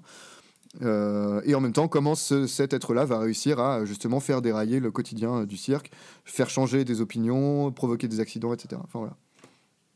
Ouais, euh, moi je vais pas rajouter euh, 5000 trucs, si c'était que j'avais jamais vu le film, donc euh, je l'ai vu pour, euh, pour, pour l'occasion. Euh, je pense que vous, si vous êtes familier ou si vous aimez Robert Altman, déjà vous serez pas perdu. Hein, euh, parce que comme tu l'as dit euh, au début, c'est littéralement du Altman Core dans. euh, oui, alors oui, il y a un côté un peu film choral qui est moins prononcé que, que, dans, que dans MASH ou d'autres trucs comme ça par exemple. Par contre, il y a aussi cette, cette espèce de volonté que certains appelleraient de naturalisme. Alors moi, je crois pas trop en ce concept-là, mais en tout cas de, de spontanéité, quoi. C'est-à-dire avec, des, avec toujours cette écriture un peu, un peu tu sais, qui est aussi naturelle que bordélique, quoi. C'est-à-dire que tu as des euh, dialogues dans tous les sens, au premier, en Ouais. second plan, euh, des dialogues qui se mélangent entre eux, des gens qui parlent dans tous les sens, qui vont d'un côté de, de l'écran. Enfin, tu, sais, tu, sais pas comment c'est possible de mettre ça en place, mais bizarrement, ça retombe toujours assez bien sur ses pattes. Ouais, et ouais, et, ouais. euh, par rapport à ce que tu disais de justement de la du truc qui démonte un peu le, le mythe américain et en plus euh, qui est représenté par Buffalo Bill qui est littéralement une énorme fraude dans le film hein. enfin pour le coup Oui, là euh, il y, a- il y a absolument pas d'ambiguïté là-dessus. Et juste une scène qui m'a marqué c'est le moment où euh, où Sitting Bull rentre pour la première fois dans le dans le spectacle itinérant. Tu sais il a juste son cheval il a rien d'autre. Et euh, les gens commencent à se moquer et tout et puis au bout d'un moment ils finissent par l'applaudir et, et un peu à l'admirer quoi. Et il y a Oui, un truc oui. qui, est, qui est assez brillant c'est en fait il ressort du il ressort de l'espèce de cirque là, et là il croise Buffalo Bill. Euh, Buffalo Bill qui s'est toujours moqué de lui en disant oui, il est tout Oui, oui. petit, il ressemble à rien, machin. Et là t'as Sitting Bull qui est sur son cheval, tu sais, qui sort comme ça, et Buffalo Bill qui est à côté et qui est complètement choqué, ose même pas le regarder quoi. Là, et- Ouais. et il y a vraiment ce truc là qui marche en fait, qui encapsule le film entier, c'est-à-dire que t'as le mec euh, qui, qui, qui essaye d'être une légende de l'Ouest, mais qui est une fraude absolue et qui s'en rend compte euh, comme ça, et le mec à côté qui est littéralement une vraie légende naturellement alors qu'il cherche même pas à l'être, tu vois. Ouais, ouais, et euh, ça- et t'as vraiment le, le contraste entre les deux qui est assez fou quoi. Euh, Et ça encapsule euh, beaucoup- bien des dynamiques, beaucoup de dynamiques des personnages qui vont entourer euh, ces deux-là, à savoir euh, les, les autres, euh, le personnel de Buffalo Bill et les autres euh, artistes euh, du cirque en fait, qui Ouais, euh, euh, se détachent de Buffalo Bill, qui effectivement fait chier tout le monde, euh, pour Oui. euh, finalement euh, petit à petit se rapprocher de Sitting Bull, voire carrément prendre son parti quoi. Alors que c'est tous des cobayes. Bien sûr. Et euh, Alizé, pour terminer, du coup, euh, cette, cette découverte de Buffalo Bill et les Indiens. Oui, euh, bah écoute, euh, je, je, j'ai énormément apprécié le film. Après, euh, c'est, ça reste intéressant. Effectivement, dans le, le je, je, je- j'étais pas très renseignée sur euh, qui était euh, Buffalo Bill, donc j'ai, recherché un petit peu après. Effectivement, c'est le, celui qui a, qui a popularisé le, le, le côté western tel qu'on le connaît euh, nous maintenant. Avec son spectacle, il est prêt, il a fait, euh, il a été jusqu'en Europe en fait. C'est lui qui a un peu lancé le mythe. Cette escroquerie existe toujours à Disneyland. Il- Oui, apparemment, il y a toujours. Euh, Ah oui, toujours, une, toujours. euh, Il y a d'ailleurs Oui, histoires euh, avec, Si- avec Sitting Bull euh, dans le spectacle et tout. hein. Ouais, donc, euh, Ah, quel enfer. hein, donc putain, voilà. Ouais, enfer. toujours. Et c'est vraiment. Ah, je, ah, je euh, voulais vraiment pas savoir ça. Et, et je trouve, enfin, après, donc, du coup, euh, Newman, je, ouais, je, je, je, je, je- j'ai, pas trop fait, euh, pas trop fait gaffe euh, à son, à son jeu, mais euh, il a quand même ce côté pathétique du, du, du gars qui se, qui se rêve, euh, qui se rêve euh, un héros parce qu'on a fini par, euh, il a fini par se convaincre parce qu'on lui a répété que c'était, donc il y croit presque lui-même, tu vois, sous, à ses conneries, Mhm. à son passé glorifié. et, et, et du coup, euh, et oui, il se retrouve. Il parle euh, littéralement à des tableaux de lui. Quoi. il, il a, il a des, il a c'est- d'énormes portraits de lui dans sa chambre. Enfin, voilà, c'est c'est vraiment le gars il- qui a un melon incroyable et qui se retrouve face à un, face à un chef indien qui ne parle pas en plus, qui, qui, qui ne lui adresse pas la parole. Il a son, son interprète à côté. euh, mais on voit, on a, on a, on a jamais vraiment de, de dialogue. J'ai l'impression où il parle et où il y a l'autre qui traduit pour lui. Non, non, non. C'est, c'est, c'est vraiment un, un bloc. un bloc euh, de, de pierre face à cette espèce face au président des États-Unis, je crois que. Oui, voilà, où il. Bah, je sais même pas si. Où il prend pour de vrai la parole. Je sais pas si. Il parle ou, ou c'est juste son interprète qui. Il parle une fois quand, quand il parle au président, je Quand crois, il parle et qui, euh, qui fait genre, il va lui tirer dessus. Ouais, ouais, voilà. Ça, il dit Ouais, quelque chose, ça, ouais. personne ne comprend, mais euh, le président a peur de mourir, enfin bref. Et, euh, Ouais, c'est ça. Et, et oui, c'est assez intéressant de voir euh, euh, du coup ce, ce Buffalo Bill qui se, qui se perd complètement dans, dans les femmes, dans, dans l'alcool, euh, qui est, qui est alcoolique euh, au dernier degré, euh, qui, euh, qui... Il y a une scène qui m'a fait rire, tout le monde part euh, pour euh, parce qu'il y a un télégramme du président qui est qui est arrivé, donc tu as tout le, toute la troupe qui se précipite pour euh, pour aller lire. Et lui, il arrive en dernier et, et il chante une petite chanson.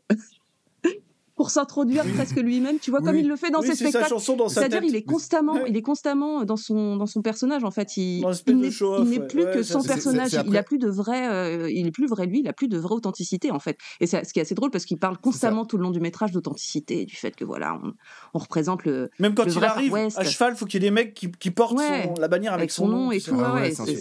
Ah, ça, c'est fou. C'est un truc de malade. c'est après une scène qui paraît très, très chargée très chargée en symboles. C'est juste après la photo, plus, je crois. Enfin, c'est pendant la. Oui, c'est ça, c'est juste après la y a- hum, pour, pour expliquer vite fait, il y a, y quand même pas mal d'humour aussi. euh, énormément d'humour. absurde, on va Pour moi, c'est une euh, comédie. hein, c'est- c'est- c'est- c'est presque- c'est- Il y a Ah constamment des, des- Ouais, des ouais. petites blagues. Et Il y euh, a, il y, a, euh, il y a- il y a une scène de photos de groupe euh, qui est organisée et en fait euh, Buffalo Bill est le dernier arrivé. euh, il fait, il fait, enfin, il débarque comme un grand prince empêtré dans sa gloire alors qu'en fait ça fait 15 minutes qu'il vomit de trac derrière parce qu'il doit assumer.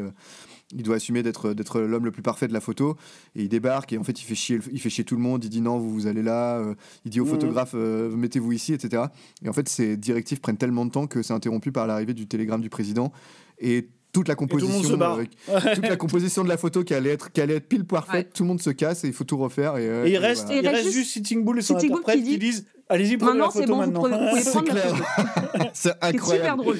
Ouais, Incroyable. Mais parce qu'il n'y a pas que le western dans la vie. Nous allons maintenant passer au film choisi par Erwan. Anything that runs wild got something bad in them. You want to leave some of that in there because they need it to survive out here. Did you hear about Dad? They didn't really find much of him. Gonna walk the white flag in honor of our women and our children. Let them know that we support them in this struggle for sobriety for our people. What you trying to do it around here, Johnny boy?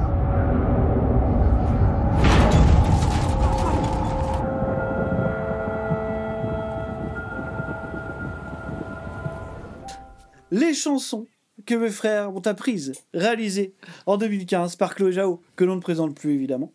À mi-chemin entre fiction et documentaire, cette fable initiatique revient sur le quotidien dissolu des habitants de la réserve de Pine Bridge, réserve dont sont issus trois des acteurs principaux du film, euh, Jashon St. John, John Reddy et Travis Lone Hill. Alors, Erwan, pourquoi ce choix?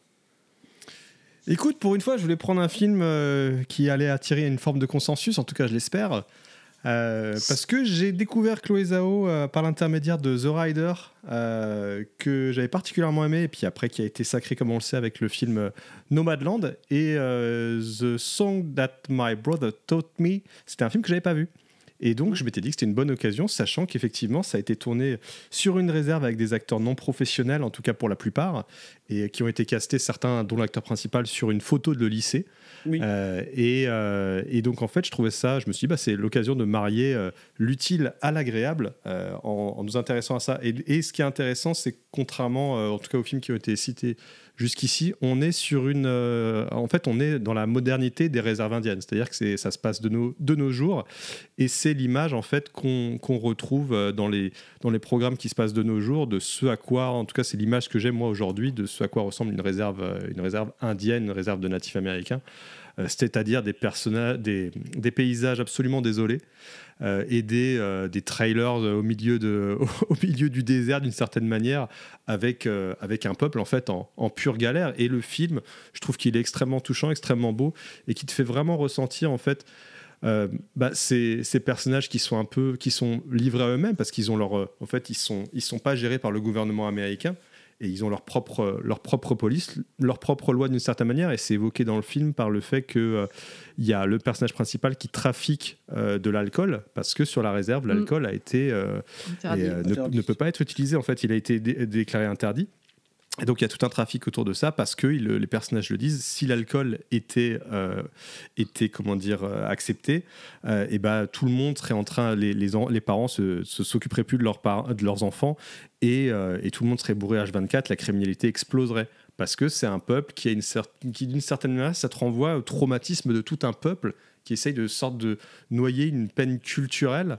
Euh, et c'est quelque chose qu'on ressent vraiment dans le film. Et, euh, et ce que j'apprécie énormément chez Chloé Zhao, c'est en fait la, la force de son cinéma, c'est de marier en fait, de, de brouiller, les, pi- brouiller la frontière entre euh, le documentaire et le, et le film de fiction en fait. C'est-à-dire d'être constamment, et c'est le cas dans ses autres films, à part The Eternals, qu'elle a fait pour Marvel, mais je Et pourtant un documentaire sur une famille de super-héros. hein. Enfin, Oui, oui, c'est ça. Ah bon J'ai pas Mais, vu euh, cette merde. hein, je- Non, c'est non, pas si pas vu non plus, mais. euh, ouais, Et, euh, et donc en fait, ouais, c'est, la, je trouve que la force de son cinéma, c'est justement d'arriver à, à vraiment euh, euh, nous faire vivre et jamais nous poser de questions sur la réalité de ce qu'on voit, parce que justement, elle, elle se puise tellement dans la réalité de ces gens, dans la réalité de ces acteurs, des choses qu'ils vivent, des choses qu'ils ont vécues, et elle, de son sentiment de, de comment dire, euh, parce qu'elle, elle, elle-même qui était née en Chine, ne, ne se considère plus du tout comme chinoise, n'a plus cette appartenance, mais elle, ce côté un peu déraciné qu'elle ressent véritablement, et donc c'est ce qui fait qu'elle, qu'elle, qu'elle puise dans ses films, elle puise beaucoup dans la relation qu'elle entretient euh, à travers ce déracinement avec les personnages, euh,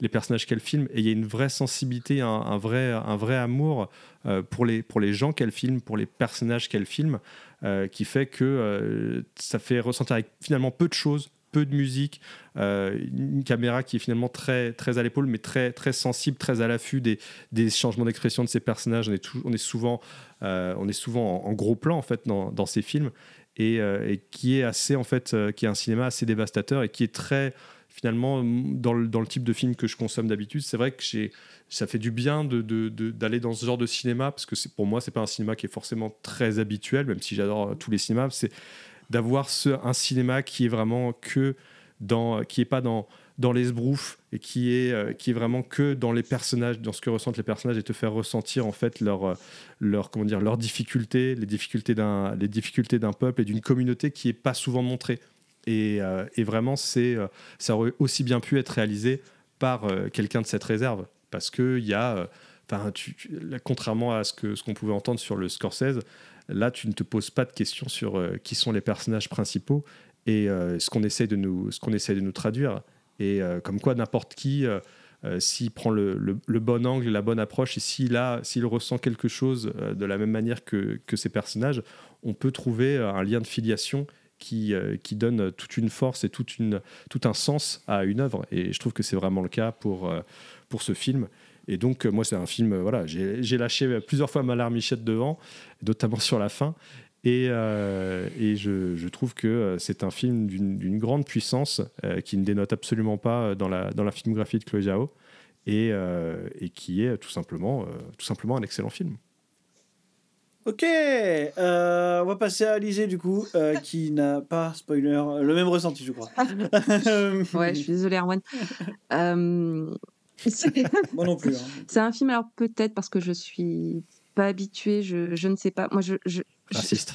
Peut-être aussi. Je, je me rends compte avec ce podcast en réalité. Non, euh, je- je- je- j'ai beaucoup de mal en fait avec la forme, avec le justement ce côté euh, de faire un film qui a l'air d'un documentaire, mais qui est un film. Enfin, je, je- moi, j'ai beaucoup de mal. Je, j'aime pas trop. En fait, ça m'a coupé. euh, très souvent dans le déroulé du film, ça m'a vraiment coupé du, du film et des personnages en fait, euh, de, de, parce qu'il y a clairement des scènes où oui, tu vois que c'est un film, euh, voilà, que il y a les dialogues, tout ça, c'est scénarisé en partie, et il y a d'autres moments qui font très, ouais, je sais pas si c'est le terme très naturaliste, enfin en tout cas ça fait vraiment documentaire euh, dans, dans la façon de filmer, dans la façon, dans la réaction des gens, tu sens qu'il y a des acteurs pas professionnels du tout qui, qui, qui du coup euh, ne jouent pas ou jouent très mal. C'est du coup j'ai eu beaucoup de mal, même si euh, le, le fil, euh, le fil le- le- de, de- de l'histoire, le fil principal, l'histoire de ce, de, de, c'est principalement principalement ça, ce, le frère de, du coup de, de la de la petite fille qu'on nous présente au début, son parcours un petit peu, le fait qu'il oui, qu'il est dans un trafic de trafic d'alcool, euh, qu'il a pour projet de partir, mais en fait non. Enfin, c'est assez intéressant et j'ai eu un petit peu d'émotion à la fin, mais je t'avoue que tout le long, j'ai pas eu l'émotion parce que je je je je je- j'étais vraiment dans cet entre-deux entre le documentaire et le film et j'ai jamais réussi à rentrer vraiment dedans. Quoi. Et même si ce qui est filmé, il y a- de très belles images, il y a, y a des choses qui sont, qui sont, qui sont très jolies.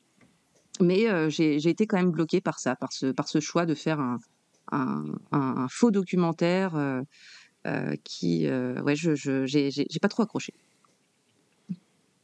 Ok. Excusez-moi, j'essaye encore de me remettre de la l'injection de misérabilisme qu'on m'a fait entre les deux yeux euh, tout à l'heure euh, quand j'ai vu le film. Euh, mais non, pardon. J'exagère un petit peu, mais bon, quand même. Il y a un peu de, y a- je, je, un peu pas, de ça. ouais. je, je, je, je- je- j'aime pas trop Chloé Zhao en général. je trouve que c'est extrêmement maladroit comme, euh, comme, comme cinéma. Euh, littéralement très maladroit. D'autant plus sur ce premier film où, euh, où l'équilibre qu'on pouvait éventuellement lui retrouver dans son approche, oui, naturaliste, je ne sais pas quoi, ça n'existe pas, mais bref, admettons.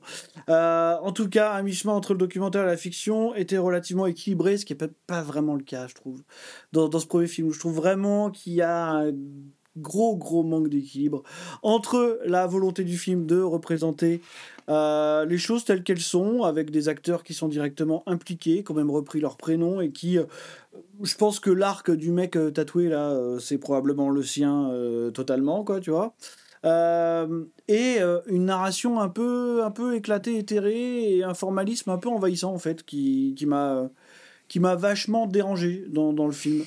Euh, voilà, donc euh, j'ai pas, j'ai pas, euh, non, je me suis vachement ennuyé. Donc t'as bien aimé en fait quoi. Non, Je me suis absolument aussi, pas. ouais. Je me suis vachement ennuyé. Après, il y a des gens qui viennent me dire que Terrence Malick c'est chiant. Vous imaginez pas euh, 1h30 de Chloé Zhao, euh, c'est- la pendaison quoi. Mais, euh, mais non, non, ouais, je, je, je trouve ce cinéma très maladroit de toute façon. Donc, euh, donc ça n'a ça n'a pas changé mon avis sur, euh, sur euh, Chloé Zhao. Voilà. Un peu une fraude comme Buffalo Bill, j'ai l'impression. Mais euh, et voilà, je vais, je, vais, je vais pas en dire trop parce qu'on a vraiment pas beaucoup le temps. Donc je vais laisser la parole à Lino qui a l'air scandalisé par ce que je dis. Ouais. Et j'aime ça. Et j'aime ça. J'avoue que j'aime ça. Je suis extrêmement, Ah, ouais. j'avoue que je suis extrêmement surpris. euh, Alors j'ai une petite coupure, donc j'ai pas entendu tous les arguments d'Alizé, désolé. Mais euh, non, non, moi au contraire, j'ai été euh, absolument bluffé par le film. Quoi. Alors, je- vraiment, je reviens pas de, de ce que je viens d'entendre, mais ok. Euh, parce que euh, C'est pas fini. euh, au, au contraire, moi je trouve, je trouve que le dispositif arrive. euh, Enfin, en fait, je, je sais pas quoi ajouter à ce que dit, ce que dit Erwan, à part quelques petites précisions par-ci par-là. Bah, Moi, tout ce que, rien, tout ce que je- euh, tu, parlais de l'alcoolisme par exemple, effectivement, ça c'est presque, en fait, ça fait presque partie du folklore des réserves indiennes.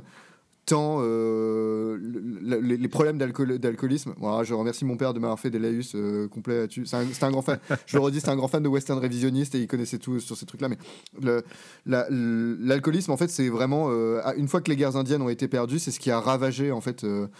Euh, les Indiens, mais dès, dès, la fin du 19e siècle euh, et, le début du 20e, en fait. Euh, parce que, en fait, tu noies une espèce de dépression héréditaire dans ces trucs-là, donc c'est normal que ce soit au cœur de ce truc-là. Et en plus, il s'ajoute à- ça que les natifs américains ont une. une composition biologique qui est pas tout à fait ordinaire et qui les rend notamment très résistants à l'insuline. D'ailleurs, ça c'est un plot point de Killers of the Flower Moon euh, et qui fait que du coup le sucre de l'alcool aussi leur donne des maladies beaucoup plus rapidement que que. Ah, que c'est parce que étonnant ça- euh, ça. Ouais, c'est un vrai, euh, c'est un vrai vrai truc, euh, Je une vraie pas. particularité génétique euh, de de cette population euh, qui est très résistante euh, à l'insuline et globalement qui euh, assimile euh, très très mal euh, tout ce qui est tout ce qui est sucre. D'ailleurs, euh, en dehors de l'alcool, euh, il y a des ravages aussi au niveau de de, bah, de la nourriture et des boissons sucrées. Là-bas, euh, il y a un taux d'obésité qui est morbide. ok. Mhm. Euh, mais euh, bon, bref, pour finir sur. euh, pour aller très vite sur Songs, euh, Songs That My Brother Taught Me, euh, moi j'en veux énormément aux gens qui m'ont dit que c'était euh, Terrence Malick en pas bien. euh, parce que c'est vraiment pas Moi, c'est ça, en fait. exactement David ce que Marvin. j'ai ressenti. Ouais, ouais, bah, je, pense que, je pense que vous avez profondément tort et qu'il serait temps de regarder des films de Gus Van Sant, quoi. Euh, Non, merci, Si. Non, mais regardez Mon Dieu. c'est mieux. M- Mon Dieu Arrêtez Lino, stop. Lino, j'ai besoin que tu te Euh, concentres et que tu défendes ce film. Ouais, non, non, mais euh, enfin pour on, on est en tout cas dans, dans la même veine, c'est-à-dire que c'est des gens qui errent dans, leur- dans leurs existences et qui errent aussi dans les paysages qu'ils traversent, et donc euh, il y a euh, il y a une poésie mélancolique qui se dégage de, de- de tout ça, qui pour moi est juste implacable en fait. Enfin, moi j'ai regardé le film, je me suis dit mais quel branlé je suis en train de prendre quoi. Mais de la première à la dernière séquence en fait, c'est-à-dire que euh, et c'est marrant que tu dises que le, le- le film a pas tant de musique que ça. C'est, c'est à la- je trouve que c'est à la fois vrai et faux, c'est-à-dire qu'il n'y a pas de musique du tout. Effectivement, il n'y a pas de bande sonore. Par contre, le film est, est truffé de, de moments musicaux avec des gens. Mais qui je crois, que- je crois qu'il y a un peu de musique. hein. Je me suis fait la Même à la réflexion en fin, regardant le euh, film en fait. Il y a un peu de musique, euh, euh, comment dire, extra-diégétique, mais il y a de la musique diégétique aussi. ouais. Ah. Oui, alors la musique diégétique, ça c'est sûr qu'il y en a, il y en a beaucoup parce Ouais. qu'il y a beaucoup de moments où euh, on, on a un groupe de punk hardcore euh, euh, natif, natif américain, on a des rappeurs aussi, etc. Et c'est Mm. c'est marrant que ce film-là soit rythmé autant que ça parce et à la fin il y a aussi il y, a- il y a des moments de chant aussi. euh, et pareil, ça, ça apporte dans ce dispositif qui évidemment se, se veut très euh, réalisto, naturaliste, ce qu'on veut, ça apporte un moment, énormément de, de moments de poésie, de poésie lyrique, quoi, en fait, parce que bah, il y, a- il y a des expressions lyriques de sentiments, euh, voilà, comme, comme on le fait dans l'art, quoi. Euh, tout ça au service d'une d'une histoire qui est elle-même l'hist- l'histoire d'une errance, de- de- d'une impossibilité à prendre une décision. euh, Enfin, je, je- euh, bon, je- je- j'en perds un peu mes mots, quoi, mais je- je- je- j'ai vraiment été particulièrement conquis par, par ce film. Et j'en suis d'autant plus content que les, les discours autour de Chloé Zhao m'emmerdent profondément. Je, j'ai Mhm. souvent, plus, plus, plus on parle, en général, plus on parle, plus on parle d'un film indé Sundance euh, comme euh, d'une explosion d'émotions, euh, de réalisme, etc., machin, et plus je me dis que c'est une arnaque. Et là, j'ai été, euh, et là, j'ai été vraiment absolument scotché, quoi. Enfin, euh, Et pourtant, et pourtant. euh... Donc merci Erwan, moi j'ai envie de dire. euh, Écoute, ouais. ça me fait très plaisir que tu aies apprécié ce film. Non, non, mais ça m'a fait passer la journée. Hein. Écoute, hein. La journée, carrément. Ah bah, quasiment, une demi-journée. Euh... Moi j'ai envie de dire c'est un film crépusculaire, donc c'est un chef-d'œuvre. Ah bah oui, ah bah, ah bah, là, là, là, vous voulez du, beau crépuscule? Ah, il y a du beau crépuscule. Ah, Ouais. D'ailleurs, Buffalo Bill, mais d'ailleurs, Buffalo, Buffalo Bill et les Indiens est aussi un film crépusculaire. Ah c'est totalement crépusculaire. Hein, euh. Et, et Soldat Bleu, c'est très crépusculaire. C'est- hein, C'est c'est très crépusculaire, bah, c'est un western Voilà. révisionniste. hein, donc, Et euh, d'ailleurs, on va foncer Ça à va être fond un dans le gros crépuscule, attention. Euh, on, on va rentrer dans le plus gros de nos crépuscules du soir, euh, puisque c'est le dernier changement d'ambiance avec le film d'Alizé. Dispatch. Doris. Here, Chief. Today's been crazy.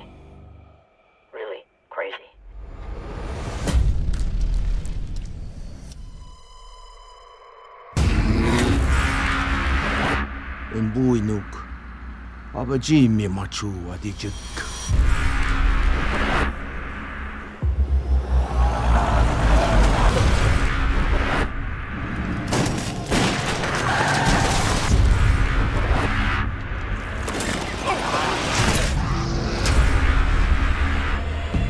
Ain't nobody immune here but us. We're supposed to be helping people. We're supposed to be surviving. Qui Blood Quantum, dernière œuvre réalisée, écrite et montée par le cinéaste canadien et Micmac Jeff Barnaby, qui est malheureusement décédé en 2022. Euh, situant son action en 1981, date importante, mais on y reviendra, le film s'ouvre sur les prémices d'une invasion zombie, alors que les membres de la réserve de Red Crow au Québec semblent immunisés.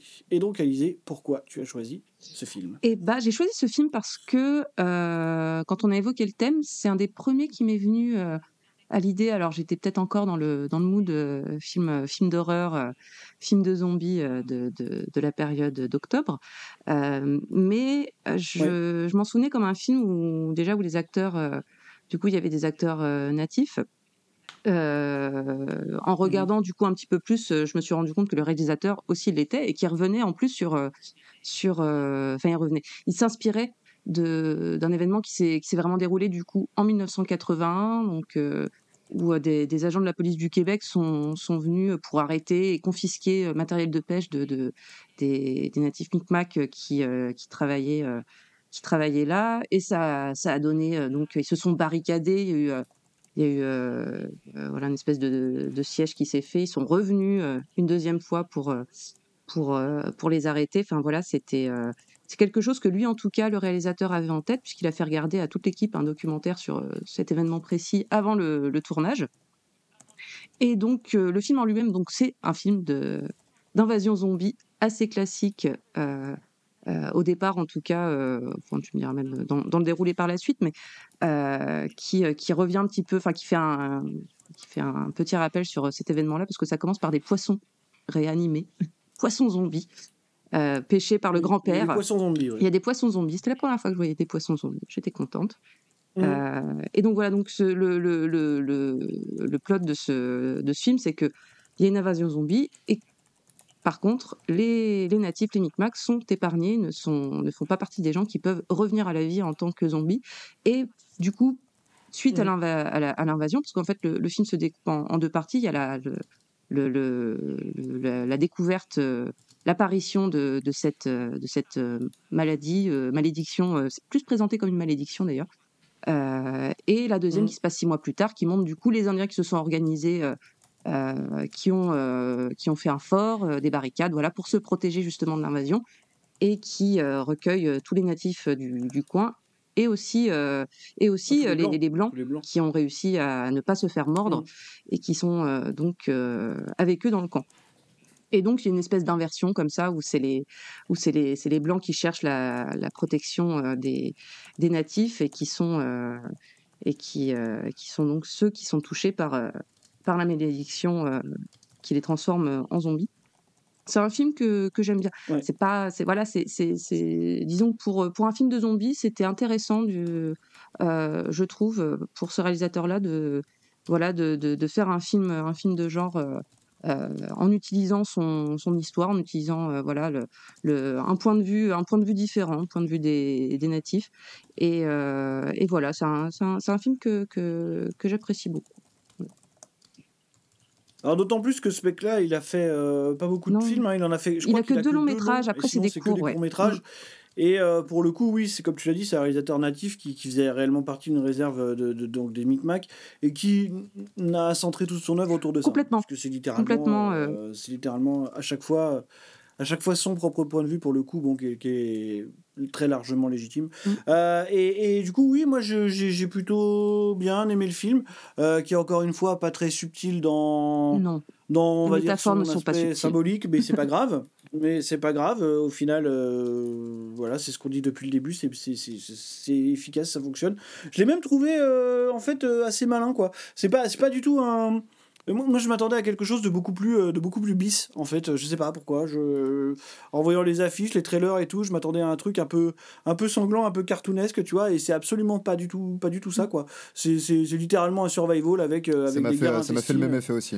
Et, et, euh, et en fait, j'étais agréablement surpris par la structure du film, quoi, qui était qui, qui est pas du tout le, le truc un peu un peu euh, débridé, sanglant auquel je m'attendais, quoi. Donc euh, donc non, non, c'était plutôt c'était plutôt agréable. Alors moi, j'ai pas du tout euh, creusé le concept de, de de ce qu'est le titre du film, le, le fameux Ah oui, les, quart de sang. Oui, oui, parce qu'il y a ça aussi, c'est Voilà. les lois, les lois de, du sang aux États-Unis qui a été instaurée dès le XVIIIe siècle en fait, où en gros pour se revendiquer d'une d'une tribu, euh, d'une d'une ethnie euh, amérindienne, il faut euh, donc on arrive à déterminer euh, si tu as euh, un quart, euh, un huitième, un seizième de sang euh, de sang indien. Et c'est des lois qui ont été un petit peu, voilà, c'est des lois qui ont été un peu, enfin, qui ont été forcées sur euh, sur euh, sur les natifs, puisque ceux qui refusaient de de, de s'y plier étaient euh, étaient arrêtés et, et obligés de de, de de se conformer euh, de se conformer à ça, parce qu'après ça donnait lieu à des compensations, je crois, euh, selon euh, si tu appartenais ou pas, euh, et, et au fait sûrement de devoir vivre sur une sur une réserve euh, séparée euh, séparée des autres. Mm. Oui, parce qu'apparemment, euh, bah, oui, c'est vraiment le- la réflexion de base euh, de, de- de l'écriture du scénario. Quoi.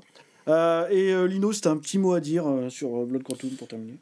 Oh bah euh, moi j'ai envie de dire que si ce film-là euh, est, un, est un crépuscule, c'est parce que c'est une toute petite crêpe quoi. Mon Dieu. Voilà, C'est voilà. Euh, non, j'ai pas. euh, moi, j'ai fait, j'ai fait une bonne sieste devant. devant Oh. Je suis obligé de le dire. euh, donc, désolé, Alizé. Euh, même si c'est vrai que j'ai eu la même bonne surprise que Marvin, c'est-à-dire qu'en voyant, euh, en voyant les affiches du film euh, avant de le télécharger. Ah oui, parce que je télécharge mes films, hein, j'en ai rien à foutre. Ah, Oui, Faites-moi un procès. Euh, et donc, euh, en voyant euh, voilà, quelques affiches, quelques images comme ça, j'étais alors, oh là là, qu'est-ce que ça va être euh, C'est quoi C'est euh, The Walking Dead versus euh, ver- version pardon euh, Bienvenue à Zombieland. J'ai envie de crever. En fait, pas du tout. Le film est très sérieux, voire même assez euh, assez plombant, ce qui est plutôt une bonne chose parce que je trouve que ça, le- l'aspect plombant du film est bien retranscrit par les, les divers outils sensoriels qu'il a à sa disposition, notamment le travail du son. Mm. Maintenant, après, l'histoire, pour moi, c'est un film de zombies tout à fait classique. N'étant pas particulièrement Yankee euh, du genre zombie, euh, j'avoue que. pff, voilà, la petite touche, euh, la petite touche natif américain en plus, ça m'a pas. je me suis dit, ouais, je, je comprends pas trop. Enfin, je- ouais, j'ai pas, pas spécialement vu l'intérêt, à part pour dire que c'est une infection, qu'il y a des gens qui ont une immunité, alors ça retourne. C'est marrant parce qu'on parlait de l'alcool, de l'alcoolémie tout à l'heure. Je pense que la métaphore, elle est là. En plus, il y a toute une histoire Mhm. aussi sur l'importation des maladies euh, euh, des blancs, euh, telles que la malaria, euh, pas la malaria, la euh, vérole, euh, la petite vérole notamment. euh. Enfin bref. Euh, donc je pense que l'i- l'ironie, elle est là, et je me suis dit, bah, c'est pas mal, et en même temps, euh, ça va pas bien loin, quoi. Après, ça reste un film de zombies très classique. Il y a quand même un Oui. mec qui se fait mordre la bite, Meilleure littéralement. C'est manger, manger, euh, manger, euh, le ki- Ouais, manger le pipou. Euh, voilà. Manger le pipou. manger, euh, manger la kick, manger la kick Ouais. avec des kicks. C'est ça. Euh, mais euh, voilà, sinon, euh, le, le- après, ça reste quand même très très impressionnant d'être arrivé à ce résultat-là avec un budget aussi rikiki. Euh, Je sais même plus combien il a, Kiki. il a coûté. Je crois que c'est 80 000 dollars. Euh, on va demander à celui qui a vu le moins de films ce soir et qui est donc le plus pur d'entre nous, qui se base uniquement sur nos ressentis et nos défenses de films, c'est-à-dire Erwan. Erwan, quel film tu vas, tu vas garder? Vous me rappelez Quel les film tu vas films, regarder, plaît? Oui. Ouais, je comptais tous les voir, mais les- vous pouvez me rappeler les titres des films Je sais qu'il y a Soldat, le- Soldat bleu, Blood Quantum. Buffalo Bill et les Indiens ou Blood Quantum? Euh, De ce que vous avez dit, j'aurais quand même plutôt tendance à aller vers Soldat bleu. Très bien. Mais. Bah, c'est celui qui a fait le plus consensus parmi nous en même temps. Ouais, mais dans mon cœur, Oui, oui, ça on sait, reste sait. Songs That My brother, Brothers Taught Me. Ok, ok, ok. Euh, Lino Lino, je sais. Bah oui, euh, je veux pas. euh, J'ai j'ai beaucoup aimé Soldat Bleu, mais Songs That My Brother Taught Me, euh, j'ai- pff, moi j'ai revécu. euh, j'ai- ça faisait longtemps que j'avais pas vu un film qui m'avait autant, euh, autant euh, plu. Voilà. D'accord. Je- Euh, je suis sur une mauvaise série en ce moment en plus. Ouais, J'imagine, ouais. Euh, Euh, vas-y. moi, bah, c'est Soldat bleu hein, que, que j'ai vraiment euh, beaucoup, euh, beaucoup aimé, malgré le trauma. Très bien. Euh, écoutez, est-ce que ça sert à quelque chose que je vote du coup, puisque j'ai déjà gagné? Bah, Bah, vas-y, quand euh, même. laisse pas à zéro, hein. Euh, je te laisse. Ah non, allez, je vais donner euh, Buffalo Bill et les Indiens. euh, voilà. Voilà, je lui donne, euh, je lui donne son Sympa. point. euh, je- je- Sympa. voilà. Prends ton point. Tu donnes- Je vous donne un tu- demi-point chacun, Tu me donnes voilà, le point, tu me donnes le point, mais tu donnes ton cœur à Alizé. Ah C'est bah voilà, plus bah, important. tu peux pas tout avoir, Lino. Quelque Même part, si je suis quelque part, est-ce que c'est moi dressé avec le point ou est-ce que c'est Alizé dressé avec le point? Oh, Grosse ça rêve va, de, oui. Non, gros- grosse rêve de cinéphile. De quoi? J'ai j'ai pas entendu. J'ai j'ai dit, j'ai dit finalement, est-ce que c'est moi dressé avec le point ou est-ce que c'est Alizé dressé avec le point? Oh mon dieu. C'est la meuf la de, c'est la meuf de Kevin Costner dans Danser avec les loups. Ah, oh, putain, jusqu'au bout.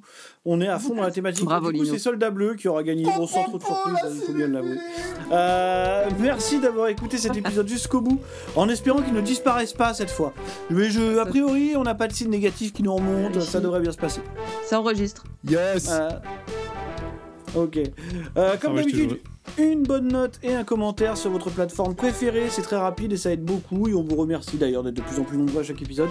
C'est vraiment très bien. Merci Alizé, merci Lino et merci Erwan. Merci à Euh, vous. on se retrouve assez vite pour un nouvel épisode. On n'a pas encore le thème ou quoi que ce soit. Euh, si peut-être, je sais plus. Oh. Mais, euh, mais, mais ça ne saurait tarder. Ça ne saurait tarder. Euh, voilà. Bon bah bonne journée, bonne soirée et à bientôt. Música